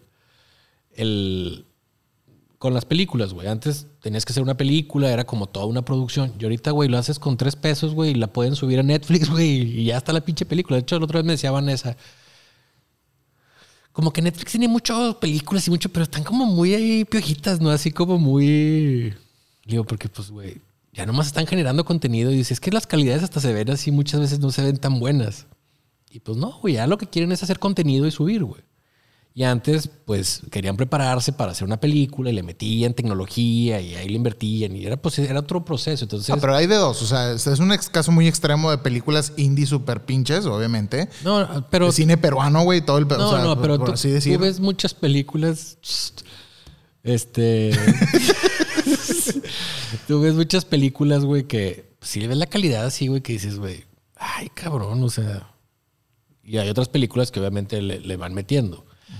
Yo no, o sea, yo, yo estoy a favor de las tecnologías nuevas. Una vez, como que decían que un, un- un fotógrafo decía que estaba mal que en las escuelas de, de, fo- de foto estuvieran siguiendo, enseñando fotografía análoga. Que ya decía que estaba mal, güey. Y yo creo que no está mal, güey. Simplemente es decir, lo puedes mencionar como parte de la historia porque es parte básica de la fotografía, güey. Pues de eso es la parte básica. Y pues que se adapten a las nuevas tecnologías. Hay maestros que dicen, yo no quiero enseñar fotoro digital porque no es la fotografía, porque la luz y la plata y la madre. Pero, güey, pues hay que irse adaptando a las tecnologías nuevas que hay. A mí me llamaría la atención. Me acuerdo cuando estaba yo en la carrera que nos decían, nos, te obligaban a comprarte una cámara DSLR que tomara en RAW. Y este, porque el chiste es que to- pudiera tomar RAW. Ah, o sea, ahorita están usando de que te dejan usar los teléfonos, porque los teléfonos también tienen RAW. Entonces, em, em, eh, son cosas que van evolucionando en no tanto tiempo. Vamos a que de que yo salí de carrera ahorita, o sea. Entonces, el problema es que esas industrias, se- cuando, cuando están tan enfo- no fo- enfocadas, Pero sino. te voy a decir una cosa. A mí cuando yo daba clase, tenían que comprar, yo daba clase en tenían que llevar cámara, digi- di- este, cámara análoga. Y mucha gente decía, es que ¿por qué si lo digital es lo que viene? De cierta manera sí. Pero realmente, si tú quieres aprender realmente a exponer o hacer una cámara análoga, güey, te va a hacer aprender mucho más a, a- huevo que una cámara digital. Y algo que mucha gente se queja es que las cámaras digitales, pues la gente, güey, ya toma y les arreglan el software y que todo muy fácil. Y qué padre, güey, así es la... así es la tecnología, lo que estamos platicando ahorita. El celular toma y ya te hace la foto y ya como la tomes, güey. Ajá. Pero para la gente que quiere aprender a hacerlo, sí la tecnología antigua va a ser mucho mejor para aprender a hacerlo. Pero es que no, no necesariamente que sea tecnología antigua. A, a lo que voy es que también ahorita Pues una cosa que me quedé pensando es, tal vez también tenga que ver con la facilidad de la, la compatibilidad de compartir archivos, o sea, la, Sí, sí, la sí. estandarización. Porque ahorita me quedé pensando en lo de Pro Tools y dije, ok, hace años hice un podcast con un ingeniero de audio que de, de haciendo clics, si pueden, chequenlo ahí, está en mi, en mi, en mi YouTube, en youtube.com diagonal Lalo Vargas Blog, con Neto Gracia. Y él es un músico de, hace mucho tiempo, ganador de, Grammys y todo. Y ahorita él produce comerciales, jingles y todo. Yo que pasé por la industria musical, eh, por la, así por un ladito nada más, alcancé a vivir un poquito el proceso. Y si te das cuenta como Neto, por ejemplo, cuando grabábamos, este, está en Pro Tools, tiene todos los canales, está todos los miles de arreglos que whatever haces y de ahí se pasa a otro lado y de ahí se pasa a otro lado y luego al del mix y luego al del master y luego este a otro güey que con dos pinches nada más lo mete el Pro Tools pero luego tiene dos pinches botoncitos nada más para ajustar y es un estudio que o sea especializado en, un detallito de audio, ¿no? Y todos tienen, o sea, que como que estandarizarse, ¿no? Yo creo que va por ahí también. Pero cuando se ocupan, porque ese es como que el proceso normal. Y luego ves, por ejemplo, uno de mis, de mis buenos amigos es un productor que trabaja en, en- en México y hace música y hace canciones. Acaba de sacar el último disco de... Él hizo el, produjo el disco de Reiki. Es, es un productor. Y todo desde un depa chiquito en, en la Ciudad de México. Y dices, güey, eso de bienvenido a mi estudio y así de que de madera, de roble, así pre- precioso con su consola de 40 canales, ya todo eso tiene que ir cambiando, güey. O sea, va, va cambiando y es más fácil. O sea, la otra subió ahí, él en su depa conoce a qué artista de que grabando en su, en su, en su cuartito, güey. Y ya no es el estudio así como lo veías en los videos de antes de MTV con Que todavía existen, ¿verdad?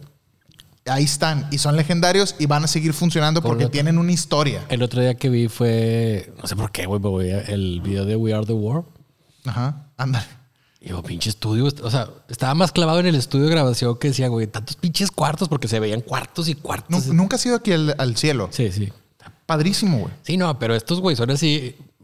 No me imagino los estudios donde, donde graban, güey, las bandas sonoras, güey, donde está toda la orquesta, güey. Que dices, güey, cabe una pinche orquesta, güey. Esos estudios, güey, ¿dónde estarán, güey? O sea, ¿cómo estarán, güey?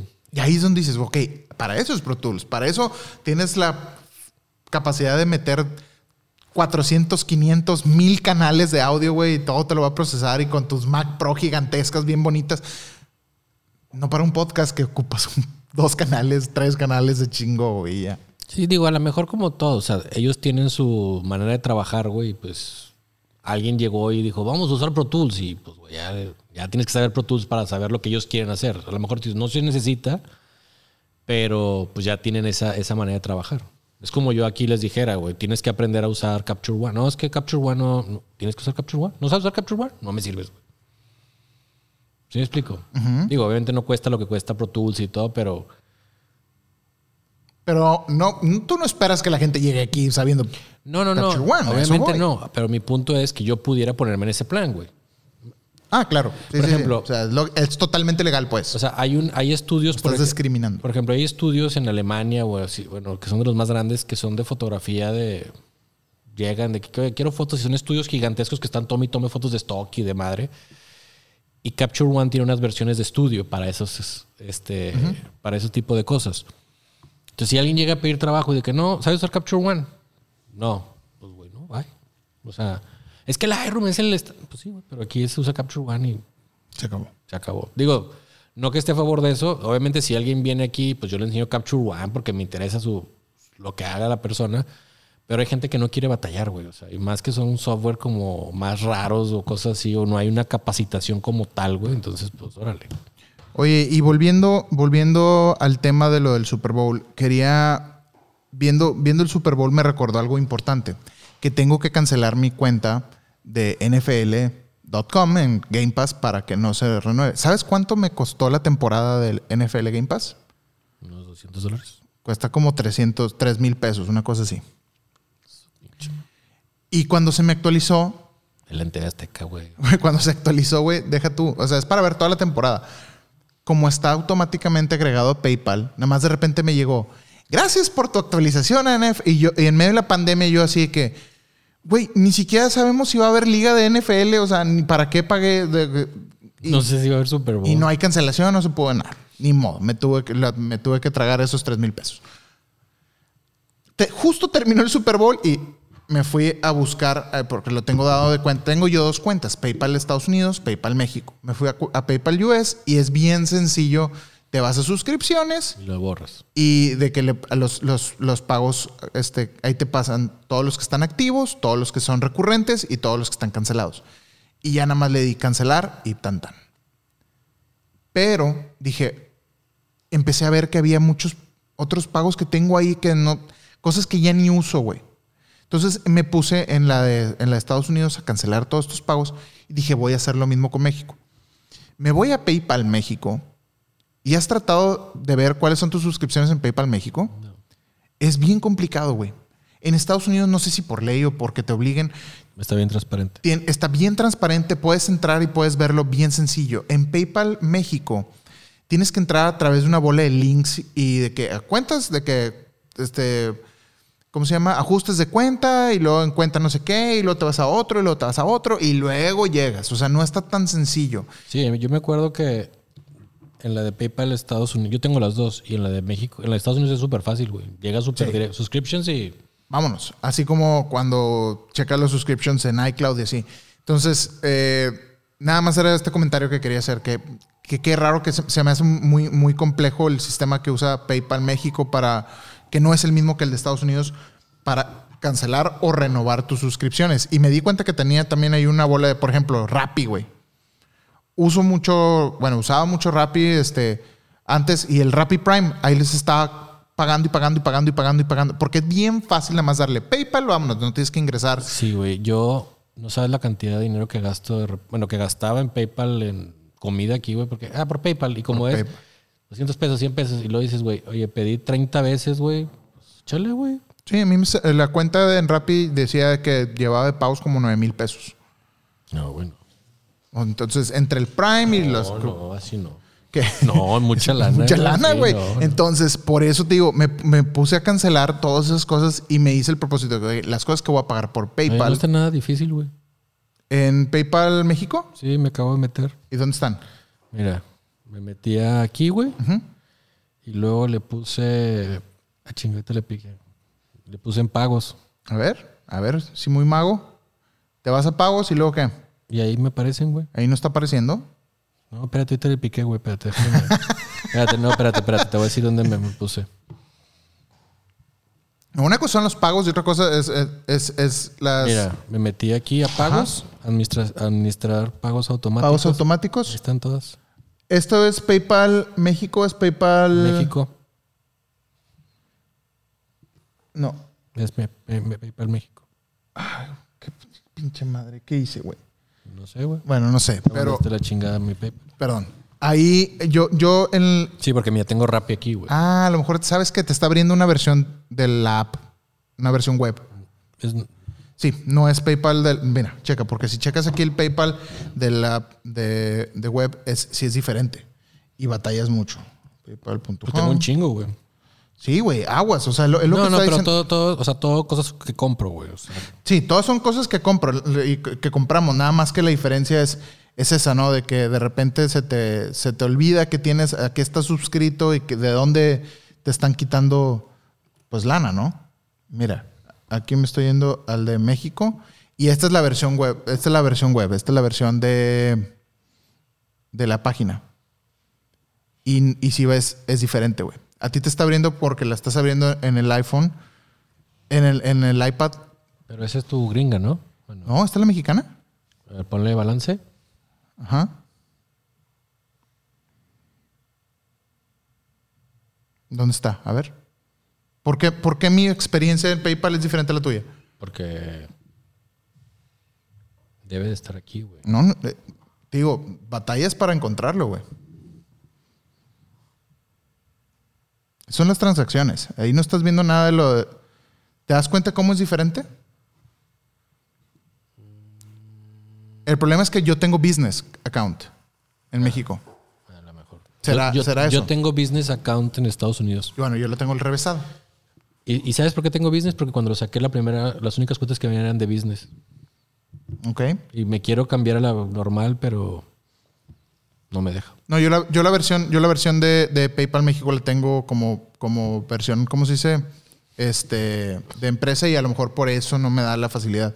Pero Sí. es que yo la de aquí de México la tengo como cuenta personal. a lo mejor por eso es más, es más sencillo. Muy bien, vamos a hablar de la, a ver, Sí. esto, es, esto es para ti, de la Fuji G, GFX100S. GFX100S. Pues mira, igual que todo, es una cámara de formato medio, de 100 megapíxeles. Eh, es la cámara chiquita de la GFX100, que realmente pues, es muy buena cámara. Y lo quiero, la, la quise mencionar porque pasa lo mismo que con Pro Tools y con todo lo que estamos platicando. La industria la ha hecho a un lado porque las cámaras son Phase One y Hasselblad y esta. Pero es una cámara que está, es una mirrorless, güey, que es de 100 megapíxeles, güey. La GFX anterior le hicieron una actualización que puedes tomar archivos hasta 400 megapíxeles en, en multishot. Este, que también ya lo platiqué en el software. Entonces es una cámara, güey, que tiene muy buen rango dinámico, güey. Tiene bastante pues, resolución. Y creo que es una cámara que estos, que Fuji estos años va, va a empezar a partir madres en la industria de formato medio. Es una cámara que va a revolucionar el mercado de formato medio. Porque es una cámara. Si tú quieres comprar una cámara Phase One o, o Hasselblad de 100 megapíxeles, güey, estás hablando que tienes que gastar mínimo unos 29 mil, 25 mil dólares. Esta cámara está en 6 mil dólares. Casi lo mismo que le suena. Sí, güey, o sea, y es un sensor el doble de tamaño, güey. Cuando dices la industria, ¿quién es la industria del formato medio? ¿Quién ocupa formato medio? Mira, el formato medio lo utilizan, güey, muchas revistas, fotógrafos de moda. Los- la mayoría de los anuncios comerciales a nivel mundial, güey, son fotos de carros, de relojes, de joyería, de... Es una, es una industria como muy pequeña, pero las grandes marcas, güey, es como... A mí, a mí una vez me cotizaron un proyecto para una empresa de Estados Unidos, una, unos supermercados de un puntito rojo en Estados Unidos y me, pidieron- me exigían mínimo 100 megapíxeles en una cámara de formato medio. Y me mandaban Phase One o Hasselblad. O sea, me mandaban la especificación. Yo hablé con ellos y dije, oye, si no es Phase One, dice nomás que sean arriba de 100 megapíxeles. Pero obviamente nadie tiene esas, esas cámaras en, en esos formatos. A mí me tocó una vez trabajar con un fotógrafo que llevaba su cámara y traía una, una formato medio. Y te voy a decir una cosa, sí hay una diferencia notable en un archivo de formato medio a uno de 35 milímetros. Sobre todo en retratos o en fotos de producto, sí hay una diferencia, güey. Y es una, una diferencia notable, güey, en cuanto a definición de imagen, a cuanto a colores, güey. Sí está bien cabrón eso. Eh, yo una vez hice una prueba con varias cámaras de SLR y una Phase One. Y era el color idéntico, güey. Está, está cabrón, así que dices, güey.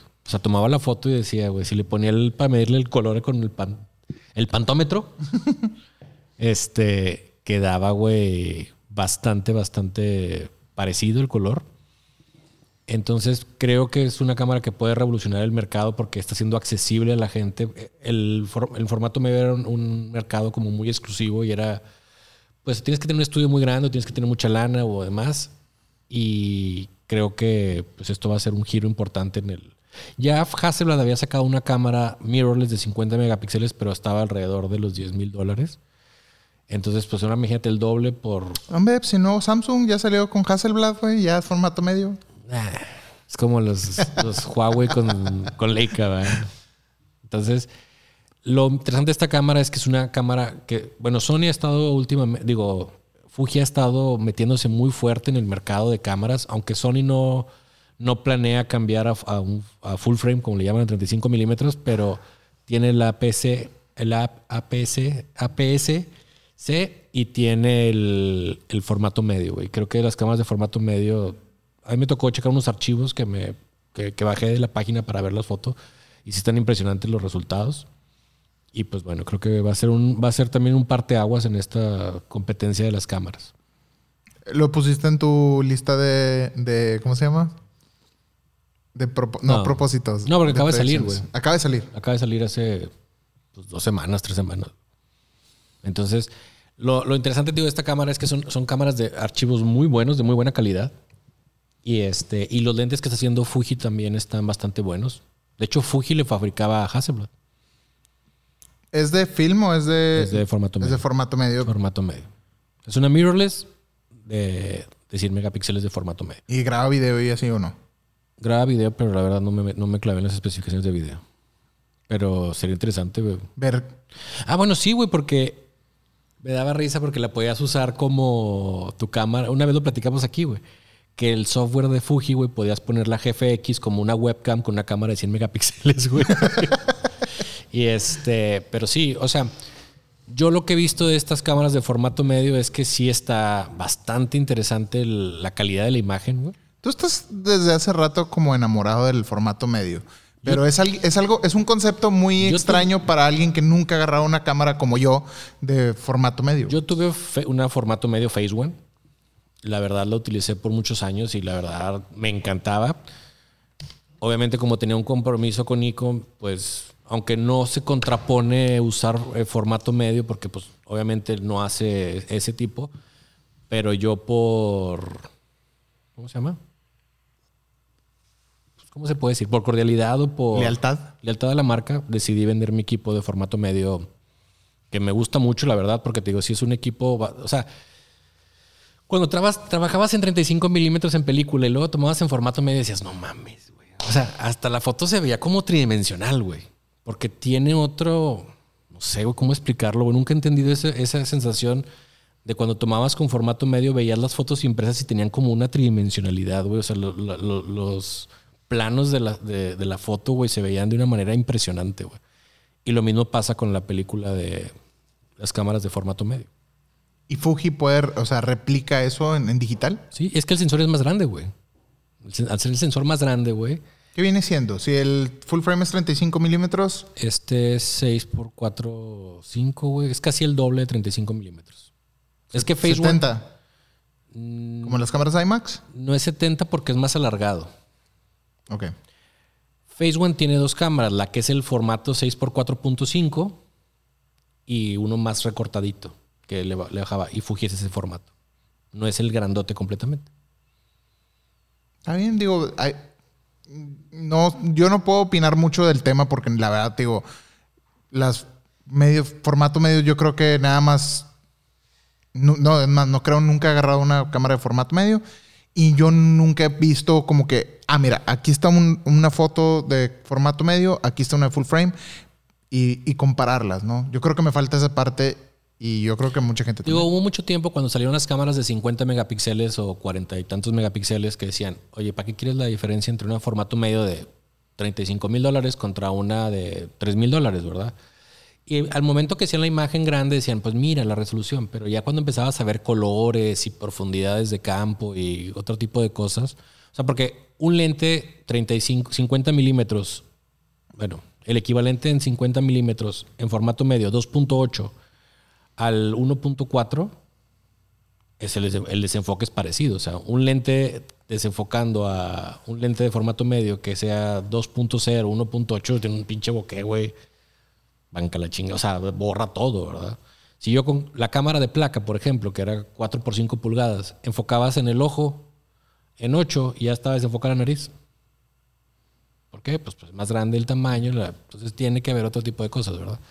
Pero sí, digo, a mí el formato medio se me hace. No es una cámara. El problema del formato medio que es una cámara que necesitas más tiempo para hacer las cosas. pues, Es más lento todo el proceso. Inclusive la postproducción, supongo. Claro. Sí, pues no es lo mismo. Y las computadoras no aguantan los mismos. Por ejemplo, tiene, este Phase One tiene una cámara de 150 megapíxeles que tiene un sensor, este. Ay, no me acuerdo cómo se llama el. Pero bueno, el chiste es que tiene una, el de 150 megapíxeles con un nombre en específico que ellos aseguran que iguala casi el ojo humano como ven los tonos en la cámara. Obviamente cuesta 40 mil, 45 mil dólares, ¿verdad? No, pues ya, si empezamos a hablar de cámaras de 40 mil dólares, ahora sí ya, Ya no nos alcanza nada de eso. Este, Ahora sí que ahora no nos. no ahora nos sí alcanza. que póngase a jalar, mijo, para que, para que le, le salga para comprarse sus camaritas. Eh, vámonos al tema principal de la semana, Caroga. Que ahí yo creo que mm, hilo donde cortar con este tema de, de Clubhouse. ¿Tuviste, ¿Tuviste oportunidad de usar Clubhouse? Sí, fíjate que ayer que me hablaste precisamente estaba. me- me- era la primera vez que me metía a Clubhouse. Este, no lo he entendido muy bien, pero me gusta porque es una red como que puede prometer. Lo único que no sé si se pueden quedar grabadas las conversaciones o nada más es en vivo. Pero me gustó porque es como, me puedo poner a editar y, güey, no quiero estar aquí solo como chango. Entonces voy a hablar de lo que estoy haciendo y júntense y como puedes nomás escuchar, puedes estar participando con gente. Lo que me decían ayer varios amigos es que decía, güey, yo me he metido con comediantes, güey, y empiezan a contar chistes, pero te hablan a ti, güey, te tiran madreada, güey. Entonces se me hace, se me hace raro que como, que te fijas cómo de empezar en un chat de escrito llegamos a compartir videos y hacer lives y ahora puedes nomás hablar. O sea, como otra vez vuelves a lo básico. Lo que pasa es que yo creo que es parte de la revolución que hemos visto en los últimos años de audio, ¿no? De, de que ahorita todo el mundo, lo, lo que decía, ¿no? De que, de que ahora todo el mundo tiene un podcast, de, de todo el mundo tiene una opinión, todo el mundo quiere compartir una opinión o discutir algún tema. Y para mí Clubhouse... Eh, por ahí me invitaron ya hace casi un mes y estuve, este, me invitó un fotógrafo amigo mío, Marcos Valdés, este, y, y entré y lo primero que, que, que, que noté, lo primero, así, Lalo, lo primero que nota es, ¿qué pinche feo logo es este, güey? De un vato. Un vato. O sea, ni es un logo, es, un- es una foto de ahí recortada de un vato. Que la acaban de cambiar y ahora es alguien que creo Es que se, que se parece a Don Ramón, güey. Este. Y, y ese, ese es como que lo- la primera. Don Ramón. Que sale con una gorrilla ahí y Sí, dice de, de- Clubhouse. de hecho, yo hace rato que me metí, güey, porque me estaba pasando, güey, que estaba bajando mis clips de Xbox y no los podía reproducir en el iPhone y compartir por WhatsApp ni nada. Entonces bajé una app para hacer compress las- de los videos. Y hace rato me metí y dije, chinga, ¿quién es ese güey que está ahí? Como que me sacó de onda. de que- Cambiaron el logo. Ese, ese- ese es el logo. Es un batí. Entonces fue lo primero que dije. Dije, güey, ¿qué es esto? Entro y es una, es una app muy sobria, por así decirlo. La verdad no tiene... Sencilla. Muy, es muy sencillo en, en el formato como te presenta la información, ¿no? Este... La, lo- la primera cosa que, que- que ves, ellos le llaman el hallway, ¿no? Este... Y se me hace muy interesante porque en mi experiencia... Millennials. ¿Eh? Millennials. No, fíjate que mi experiencia usando lo, lo he usado, pero mi, mi- mi pensar con Clubhouse es que yo me lo imagino como un centro de convenciones, donde, es más, más chico, güey. Vamos a hablarle como, como un, Seminario. un, un seminario, un, un hotel, donde tienes todos estos cuartos de, de conferencias o juntas y tú vas por este pasillo y abres una puerta y está de que, este, ¿cómo vender en Avon más barato, eh, hacer tu vida vendiendo productos de OmniLife y la madre, una cosa así? Cierras la puerta y te vas a otro lado y abres y está de que Caroga dando, este, hablando de el futuro de la fotografía en el 2022 y la madre y cierras la puerta y abres otro y a lo mejor están hablando de un programa. Y si tú quieres, pasas y te sientas y escuchas. Y si tienes dudas, levantas la mano. Prácticamente es eso. O sea, la- la- la- el app es exactamente eso. A mí, o sea, en, en- en- yo aquí es- escribí varias cosas. O sea, tú puedes programar estas pláticas o, estos, o estas conversaciones de audio. Las puedes, te puedes anotar para, para, para entrar a verlas. Es como un podcast en, en crudo, ¿no? Es más como... Sí, eso fue lo que les dije. Parece como un podcast. Ah, alguien lo describió como es como ir a una boda y estás en la boda y está la pista ya gente bailando en Instagram y este y vas y te sientas a una mesa donde están platicando a alguien te sientas y estás oyendo ahí la plática güey luego ves otro güey, te vas con el otro güey y así. y, as- y así es y obviamente hay pláticas más interesantes que otras no pero de eso se trata, ¿no? De tener, un- de, de, de- es, de la, es como la vida real, ¿no? Es una plática, es una plataforma que no sirve para distribución, sino para, para interacción. ¿A qué voy con distribución? O sea, porque una de las cosas, y lo primero que ves es, a ver, ¿cómo chingados monetizas esto? O sea, ¿cómo chingados me sirve a mí para mi trabajo?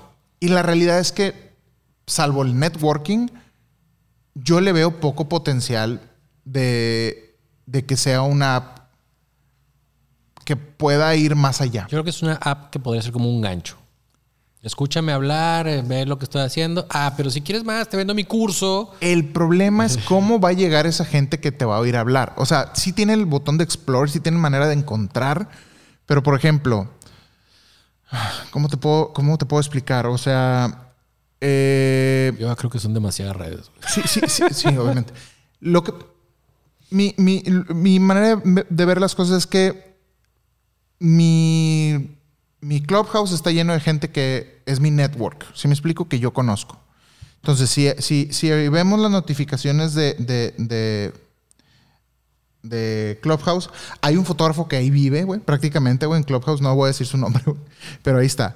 Programó eh, que tal fotógrafo programó eh, eh, tal práctica para el febrero 16. Y luego, este, Ana María, whatever, está de que se acaba de agregar a Clubhouse, de que dile hola y la madre. Y vas viendo ahí todas las, las, como las pláticas. Entras y es nada más como que lo que está en el momento. No se queda grabado. Por eso digo que no sirve para distribución. Ah, es que no puedes ver lo que se- ya lo que se grabó ya se chingó ya. Ya se chingó. Digo, es que de cierta manera está bien, güey. Es que sí, es una plática. Entonces, la, la- la manera positiva de ver esto es, ok, ¿de qué me puede servir? Pues es como cuando haces una carne asada, una peda, y estás platicando con todos y, y dices, ah, güey, pues a huevo, este, no, fíjate, a mí me tocó en una boda, porque yo hago bodas destino, bla, bla, bla, y ¿qué pasa? Más sale delante alguien de que, ah, güey, este vato hacía bodas destino, háblale, güey. Así, nada más, como que, nada más platicado, ¿sí me explico? Yo creo que, obviamente, como tú es la novedad, o sea, desde que ahorita, ah, Clubhouse y la madre, pero yo sí le veo potencial, güey. Le veo potencial a que gente que no estamos, por ejemplo, yo, que no estoy acostumbrado al video o que a grabar video, es algo muy fácil, que a mí me gusta platicar con la Claro. gente. Me pongo a platicar y a mí me gusta mucho el interactuar. Entonces, a lo mejor los domingos de preguntas los puedo hacer de, en Clubhouse y decir, ¿saben qué?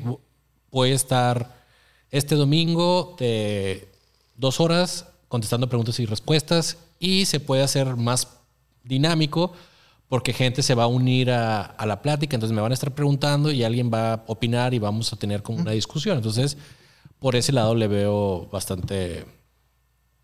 Mi, mi, mi, mi detalle no es que no le vea potencial, está muy padre. La verdad es que es una app que sirve mucho para educación, para aprender.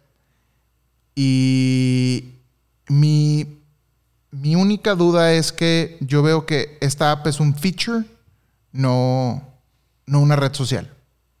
Es algo que te puedo prometer. Y no lo dije en, el- en las predicciones, pero si quieres agregamos esta a la lista y la puedo agregar a la lista. Te puedo prometer que para fin de año, si no es que principios del 2022, va a ser una, Tachita. un, un feature de Instagram o de Facebook. Ah, claro, sí, pues obviamente lo... Es algo, ta- es que eh, a eso voy, es, es una, está padre porque ahorita está muy controlable. Tienes las puertas estas de la, de, de- de- del lobby del hotel y vas abriendo las puertas y son puertas que más o menos sabes qué esperar detrás de esa puerta. Cuando empieces, cuando entre todo el desmadre de gente, porque ahorita es solamente por invitación, ahí es donde se empieza a ver, se va a ver como que medio revuelto el asunto. No, y va a haber de que, te lo he puesto que va a haber de que si quieres entrar vas a pagar no sé cuánto para que entres a la tal plática y así. Yo estoy casi seguro que Instagram o Facebook, márcalo, güey, Sí, va a pues implementar este sistema de rooms que le llaman y va, va- Instagram y Facebook, bueno, Facebook en general en todas sus apps va a tratar de hacer todo lo que hacen los éxitos las otras. Ahí están los reels de TikTok, que pues no pasa nada si siguen en- ahí porque pues ahí están, pero siento que TikTok sigue siendo fuerte más que reels. Ajá. Entonces, Y muchos de los eso, reels eso- que eso es mi publican única. son mi- TikToks. eso, es, eso es dentro de mis cosas que yo le veo. O sea, estoy analizando la red social, no el contenido, no lo que la gente publique, no. Eso, eso son, son cosas aparte.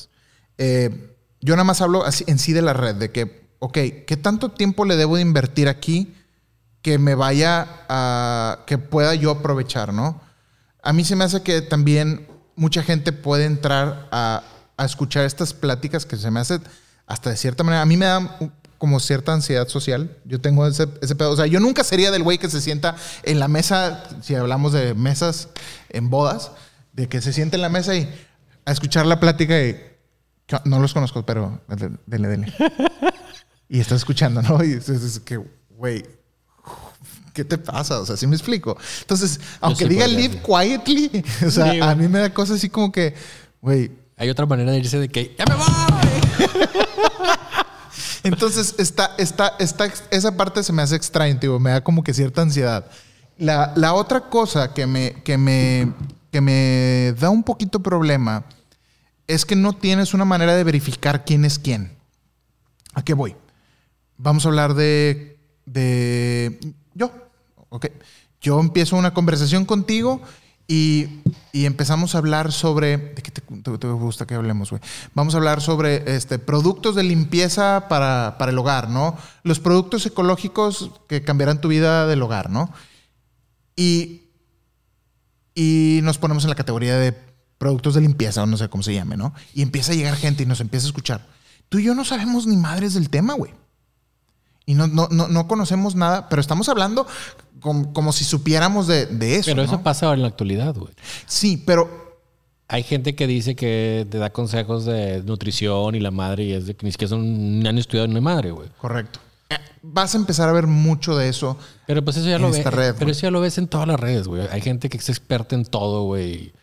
Y habla de todo, y en video, y hasta, hasta grabado, güey, y demás. ¿Sí me explico? Entonces yo creo que eso es, es lo de menos preocupante, güey. Ok nada más que quiero es, o sea, terminar mi punto. Mi punto es que como que esta red se ha enfocado mucho en eso. En el coach, el motivador, el, el ¿cómo se llama? El educador. En eso sea como que si entro a mi feed, no sé si es porque es mi network, está lleno de. Güey, tú vendes pues cosas de esas, güey. No, no, no, no, no. O sea, pues, güey, están todos ustedes, güey. Tú, sigues pura gente así que... tú, siempre estás viendo cosas motivacionales. Sí, güey. No, no, no, pero hablo de eso, de que... De que de que eh, todo el tiempo me está bombardeando con notificaciones de, las, de, ese tipo de pláticas, ¿no? Sí, sí. pero te, metes a YouTube, güey, y lo ves. Es como los güeyes que se ponen a hablar que tú, yo a veces pongo videos en YouTube y, y gente que está hablando cosas de foto y que dices, güey, neta, güey, estás diciendo eso. O sea, cosas y ves los ejemplos y no, mira, vamos a tomar aquí la exposición. Ah, no, pero es que no salió. Y están tomando como 10 fotos, güey, en vivo, güey, bueno, en su, en su video, todas quemadas, güey, diciendo, no, no, es que la que sigue, es que la que sigue le, vamos a, y, güey, estás haciendo un video, güey, que tomas como 20 pruebas, güey, todas quemadas y la medio 21 te salió, güey, y dices, güey, neta, estás hablando video con una seriedad y es lo mismo, güey. Te digo, mira, por ejemplo, aquí tengo, tengo programadas, o sea, están programadas. Me aparecen ahí que van a, que van a, que van a haber dos pláticas. Una es Flash o no Flash, cuándo sí y cuándo no. Con Blanca Durán, Pablo La Guía, Citlali Rico, Víctor Lax, Esteban Gil y Muso Studio. Ok, esa es mañana a las ocho y media. Luego, a las diez y media, Filmmaking for Families, Question and Answers. Esa ya la había oído, yo ya me había salido una notificación hace unos días, o quiere decir que esta es la parte 2. Luego, lanzamientos en español. Boss Talk, Housing Around, Behind the Billions. O sea, de que todo, todo suena muy como, como motivacional, ¿sí me explico? Ajá. O sea, yo no veo discusiones aquí que, que, que tal vez me interese a mí participar en, o hasta ahorita no me ha tocado. Puede ser. Yo no digo que estas pláticas no sean, no tengan un valor. Claro, güey. Siéntate a escuchar a, a Dani Aguilar a hablar de, no sé, güey, de, de, filmmaking for families o lo que sea. Qué padre, güey. Pero yo, eso, es lo que veo. O sea, que siento que es como, como pequeños. Es que a lo mejor para ti como conoces a todas esas personas no te llama la atención. No, no, no, no, no, no, no, no. Pero no, es que, no, no digo por eso. Pero es que mucha gente. No digo, es que, ojo, no estoy diciendo que no tenga valor el, No, no, no, el- no, lo que no, no dije que, pláticas. no dije que tuviera valor, dije, a ti no te llama la atención. Porque tú sabes que en cualquier momento puedes hablar con todos esos fotógrafos o gente que está en tu medio, porque los conoces a la mayoría. Pero mucha gente que está empezando, que tenga la oportunidad de poder platicar con ese tipo de personas y decir, güey, me va a escuchar, me va a contestar. Ayer me lo decían. Me decían, yo me metí con unos actores y me estaba respondiendo, güey. Entonces, es una oportunidad para alguien que puede tener la oportunidad de preguntarle. A lo mejor tú tienes muchos fans, güey, pero generalmente no tienes contacto con ellos por las redes, güey. Les contestas una pregunta en Instagram. Mira, yo le contesto a alguien en Instagram y es de que gracias, no pensé que me fueras a contestar. Entonces, imagínate ahora esa gente que está al pendiente tuyo, se mete a una plática contigo y estés platicando con ellos. Pues Pero es que no estás platicando con ellos. ellos pueden. si tú decides, si ellos deciden darte, o sea, tomar, que tomes la palabra. Pues Pero- sí, pero hay pláticas como abiertas en las que todos pueden platicar. O sea, es una oportunidad, güey. Es como cuando vas al Comic Con, güey, y estás ahí en el. En la, ¿Cómo se llama? En los paneles y te toca a ti poderle preguntar a alguien, güey. ¿Me explicó? Pero tienes más oportunidad del que el que no fue, güey. Ok. ¿Sí me explicó? Entonces, para mucha gente, güey, es como que puedo tener la oportunidad de poder estar alrededor de gente que para que es un valor muy grande. Güey, si nosotros, güey, aquí en nuestro programa, mucha gente nos dice, güey, me encanta el programa porque siento que estoy con ustedes platicando ahí, güey. Entonces, imagínate ahora con la, la opción del pa- Patreon, güey, que podemos hacer un Zoom y estar en contacto con ellos. Ah, le ganamos la idea a los de Clubhouse. Eh, es, es muy, es, es muy padre, güey, porque esa es una comunidad. A mí me encanta, digo, platicar con la gente y estar en contacto. Entonces, eso es este, parte de, de esta red que yo siento que, que le va a dar ese valor. Como tú dices, a lo mejor yo nomás hablo y no le doy la palabra a nadie y chingue su madre. Ah, ok. Tienes razón en esa parte. Lo que yo veo es que te- el, el cómo funciona el, el- invertirle el tiempo para crecer en esta red para más allá del- de lo que ofrece a- en este momento entre tu network que es este aprendizaje que vale mucho vale mucho escuchar de todos los fotógrafos que, que están ah, diciendo, hablando de, de algún tema que ellos sepan y que eres experto. Yo creo que yo sería de las personas que preferiría callarme y de- dejar que los otros hablen para que para escucharlos. Pero, pero se me hace, se me hace que está. Lo, lo- lo- la cosa es que me da miedo a mí, digo, es que todo lo manejo como que con- ansiedad social, lo pongo como si yo estuviera en la peda. Digo, yo no soy de los que llega a la peda y, y este, si son mis amigos de toda la vida, a huevo, güey, llego y sin pedo. Pero yo tengo un pedo cuando, cuando, si estás tú y tus camaradas, y aunque a ti te conozca toda la vida y seas mi brother, de, de acercarme así como que... Ah, a mí me cuesta, a mí, Sí me a mí me cuesta. Yo soy una persona, yo soy muy pasivo, yo soy, yo llego y yo no hablo y no opino ni nada. A no ser que me pregunten o me, me, me pueda meter a platicar. Pero si yo empiezo una plática, o sea, en una, en una, o sea, en una, como si fuera una boda, güey, yo soy de las personas que si no conozco a nadie, güey, quedo callado. Yo me puedo quedar callado, güey, toda la vida sin problema. Pero cuando voy a talleres o cosas así, que la gente se me, se me, se me acerca para platicar y es donde empiezo a tener ese contacto, que para mí se me hace muy útil esto. Que te digo, que es lo que hago con el domingo de preguntas, güey. Entonces, puedo hacer las preguntas en Instagram o, ¿sabes qué? Voy a estar este domingo de 5 a 6 y media contestando preguntas en vivo. Tengan sus dudas, aquí estoy. Arrajúntense.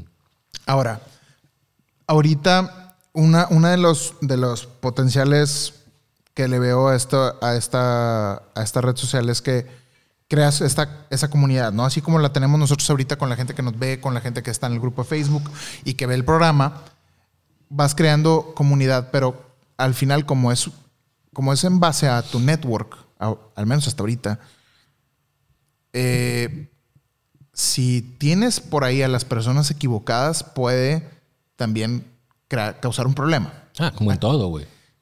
Supongamos que. Supongamos que abres esa puerta que te digo del lobby y terminas entrando a una plática, te lo voy a poner algo sencillo y no controversial, de que la Tierra es plana, güey. y que estás, oye, y te están bombardeando con esta información porque a esos, güey, así es em, tu mejor amigo que, que cree en eso y le encantan las conspiraciones y empiezas a ver todo eso, también propicia mucha información a que la gente, o- o- a que la gente no aprenda a pensar por sí misma también. Eso me da un poquito de, de- de- de- de problema, de que hoy es cada cosa que la gente, ah, es que lo escuché aquí, es, es así. Güey, pues no te veas tan lejos, güey. En Las historias de Instagram hay muchas pendejadas que la gente se las cree, güey. La gente. No, es más, güey, tú puedes poner un post que diga: Vendo cámara en 50 mil pesos. ¿Cuánto cuesta? ¿Qué cámara vendes? No sé qué. Entonces, la gente no se informa, güey. Entonces, la ventaja que tiene esto o el potencial que puede tener como pues como que platico y si alguien no me graba, güey, pues ya no, no quedó grabado. ¿Sí me explico? Que esa era la, la cosa que Snapchat en un principio era de que los, los chavitos podían hacer su desmadre y lo grababan y los papás no lo veían, ¿verdad? Entonces, eh, eh, ese, ese, eso, pues todas las redes tienen su riesgo, güey. A mí lo que se me hace, te digo, se me hace. No sé para dónde crecería esa red, porque pues, ya si le empiezan a meter fotos, si le empiezan a meter cosas, pues es lo mismo que, güey, cualquiera. Y como dices tú, tanto Instagram como, bueno, toda la plataforma de Facebook o otras marcas pueden hacer eso sin ningún problema, ¿verdad? A mí, por ejemplo, algo que me gusta de esto, es que no hay comerciales, güey, no hay. Porque es eso, por ejemplo, a mí Instagram, eso es lo que me desespera, O sea, ya cada tres fotos comerciales, güey. Ya ni siquiera me meto tanto a Instagram ni posteo tanto, güey, porque ya me da hueva, güey. O sea, ya hasta venden cosas ahí en Instagram. Entonces es como. Creo que ya puedes, puedes pagar, ¿no? Por que te salga a ti conversaciones como sponsored, ¿no? ¿En ¿O no? En, en ¿En Club, Clubhouse? Clubhouse. No sé, güey. O sea, por ejemplo, este de que, que dice Bostock, que estoy aquí. Ah, y aparte tiene cupo, güey. Yo no sabía que los, los rooms tenían cupo, ¿eh? Le puedes poner, ¿no? Dice, this room is full. No sabía eso. Entonces yo creo que te puede, o sea, al rato la manera de monetizar esto es Sí, es lo que te dije. o sea, paga para que su- suba en tu hallway y que puedas ver esas conversaciones o paga para que puedas entrar. O paga para que puedas entrar. Eso me hace más práctico. O sea, Pero ya deja de ser como algo. Yo creo que la magia de esto, o sea, la magia de Clubhouse, el valor que tiene es el de las bolitas, ¿no? Que tú puedes llegar a la bolita, estés o no estés invitado y sentarte ahí a escuchar a, a, a Caroga y Sergio platicar ahí de Warzone y estoy oyendo de Warzone, güey. Pues sí, güey, la neta, sí, sí, es cierto, güey. Ah, güey, yo también juego eso, güey. Ah, chido, siéntate atrás. Ok, ya está. Y este, y eso, eso es la parte mágica, como la vida real. Cuando se empieza a hacer como, hey, no te acerques si no pagas, ya empieza a haber este, eh, ese, Pues ese claro, tipo güey, de. pues es que a fin de cuentas la gente va a decir, yo quiero platicar de mi tema y pues quiero que sea exclusivo y, y, pues bueno, pero bueno, se me hace, está, está entretenido, o sea, como que a mí lo que me llamó la atención es que es puro audio, güey. Y que no se guardan las conversaciones, o sea, que lo que se habló se chingó y adiós. Es como una, eh, güey, vamos a hablar en teléfono todos juntos, güey, ya, se acabó la conversación, pum, ya. Este, se me hace, se me hace eso padre, güey, que es muy básico, muy sencillo. Sí, de- eh, yo, yo he pensado que, a ver, ¿cómo podría yo usarla o crear un room o que, ah, de- hablar de algo? Y la- lo, lo más sencillo y lo más básico que se me ocurre, güey, para no hacerlo, porque te digo, de, que, de, de foto, video, whatever, es, ¿nunca te has sentido con ganas de que cuando terminas una serie o una película, Disculpa. Dani lo hace, güey, Dani Aguilar puso hace poquito que un clubhouse de WandaVision, de que qué pedo con WandaVision? Eso a mí me gusta, güey, porque, güey, termina si quieres platicar con alguien, sobre todo un evento que, o por ejemplo el Super Bowl, por ahí vi que varias personas pusieron de que nos vale madre el Super Bowl, así se llamaba el, el, el, el, El post. el post y pues bueno, ya entras y hablas de que, ay, sí, no sé si le, le tiraban carro o tiraban mierda al Super Bowl o no, whatever, no sé. Pero esa parte es la que a mí me emociona de que poder tener esas pequeñas conversaciones entre gente de Yo soy del 1% Cosas que no vi la Game of Thrones. Ándale, exacto. De que, ah, ándale. o al rato de que, no sé, este. eh, yo ya me vacuné o de cosas, cosas de ese tipo de Sí, que sí, pues está padre, güey. O sea, ya se habló y ya se chingó. Di- discusión post mañanera de AMLO. Así que todos, se ponen, a- todos se ponen a- Sergio sería el primero en, en- en- en hacer este, este- esos, esos clubhouse. Pero puede haber dinámicas padres de que, ¿sabes qué, güey? Acabo de ver esta película, ¿qué opinan, güey? A ver, los que ya la vieron, güey, porque hay gente que le gusta hablar, pero no puede publicar en redes porque los spoilers. Entonces, a ver, el que quiere entrar a esta pinche plática, güey, vamos a estar hablando de esto, Ándale, güey, güey. y ya. Está padre. Es como, es como un post-show versión red social. De hecho, vamos a acabar haciendo un club Clubhouse después de esto, de que ver qué les pareció cada programa. Ándale, podemos hablar. Por si no nos faltaron las dos horas que estamos grabando, güey. hacer, hacer, podemos hacer eso, de que, o sea, hablar de, de algún tema de conversación entre dos personas o más y a la gente se va sumando. Digo, está, está padre, está entretenido, se me hace, se me hace muy chida la, la, la idea, Es muy básica para ti, güey. pero se me hace muy básica. Yo, yo creo, yo creo, no, no, no que sea muy básica para mí. Yo creo que se la va a terminar comiendo alguna de las redes sociales mayores, de alguna manera de, de integrarla. Y si no es Instagram, yo creo que WhatsApp puede por ahí hacer Creo algo que de va a ser la conversación número uno a nivel. Anyway, ¿algo más que quieras agregar de Clubhouse? ¿Algún, ¿Alguna pregunta que tengan la raza que aquí está del chat sobre, sobre Clubhouse que quiera hacer? No. Calle ahora. No, calle- no ¿cómo es? Habla ahora o calla. Hable ahora o calle para siempre. Y si no, pues nos despedimos esta semana con, el- con este programa. Muchas gracias a todas las personas que nos escucharon en este episodio de Tanta Cosa y No Me Alcanza, todas las personas que estuvieron en el chat, por ahí, este, a Ángel Hernández, Two Souls, Jesús Rivas, R. Brigido, Brigido Vela, Ángel Hernández, Néstor Ordóñez, Matías Santos, Laura Moreno. Gracias, gracias, gracias a todos ustedes que nos estuvieron viendo esta semana. Pues bueno, no olviden que pueden ver este programa en nuestro canal de youtube.com diagonal tanta cosa no me alcanza para que suscriban al canal y para que nos escuchen solamente, déjenos un review en iTunes para que nos va a ayudar a llegar a en iTunes, en Apple Podcast, que nos va a ayudar a llegar a mucho más personas. Suscríbanse a nuestro patreon.com diagonal tanta cosa y no me alcanza para tener acceso a un episodio extra por semana de Caroga y de su servidor hablando de pendejada y media. Yo soy Lalo Vargas y pueden encontrarme en Instagram y Twitter como arroba Lalo Vargas Films y en YouTube como Lalo Vargas Blog. A mí me da gusto ver a Lalo que ya está creciendo como señor que ya aplaude. Y aplaudo cuando aterriza el avión. ¡Eh! A mí, pues yo soy Caroga y me pueden medio seguir encontrando en mis redes sociales. Que aparecen aquí abajo. Sí, Caroga en Twitter, Caroga Foto, Instagram Caroga y mi website. Website. Y sin más por el momento, Adiós. muchas gracias a todos por vernos esta semana y nos vemos a la próxima.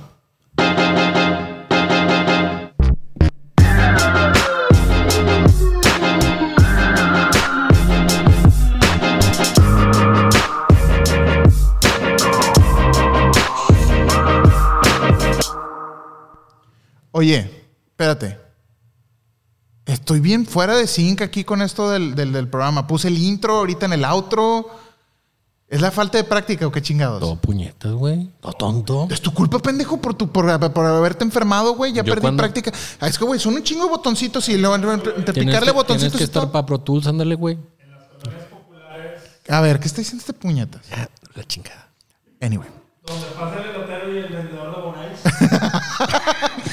Entonces, sí, estoy, estoy como que bien, bien, bien. Es lo mismo, hombre. Es cancioncita. Ti, ti, ti, ti. No, no, pero, ti. o sea, tenemos- hay, un orden, hay un orden que tenemos que seguir, que entra aquí. Y si te das cuenta, me estoy haciendo bolas con estas pendejadas de aquí, mira, esta es la vieja, pero ya no está, y luego entra el audio y todo. Aquí está todo mal.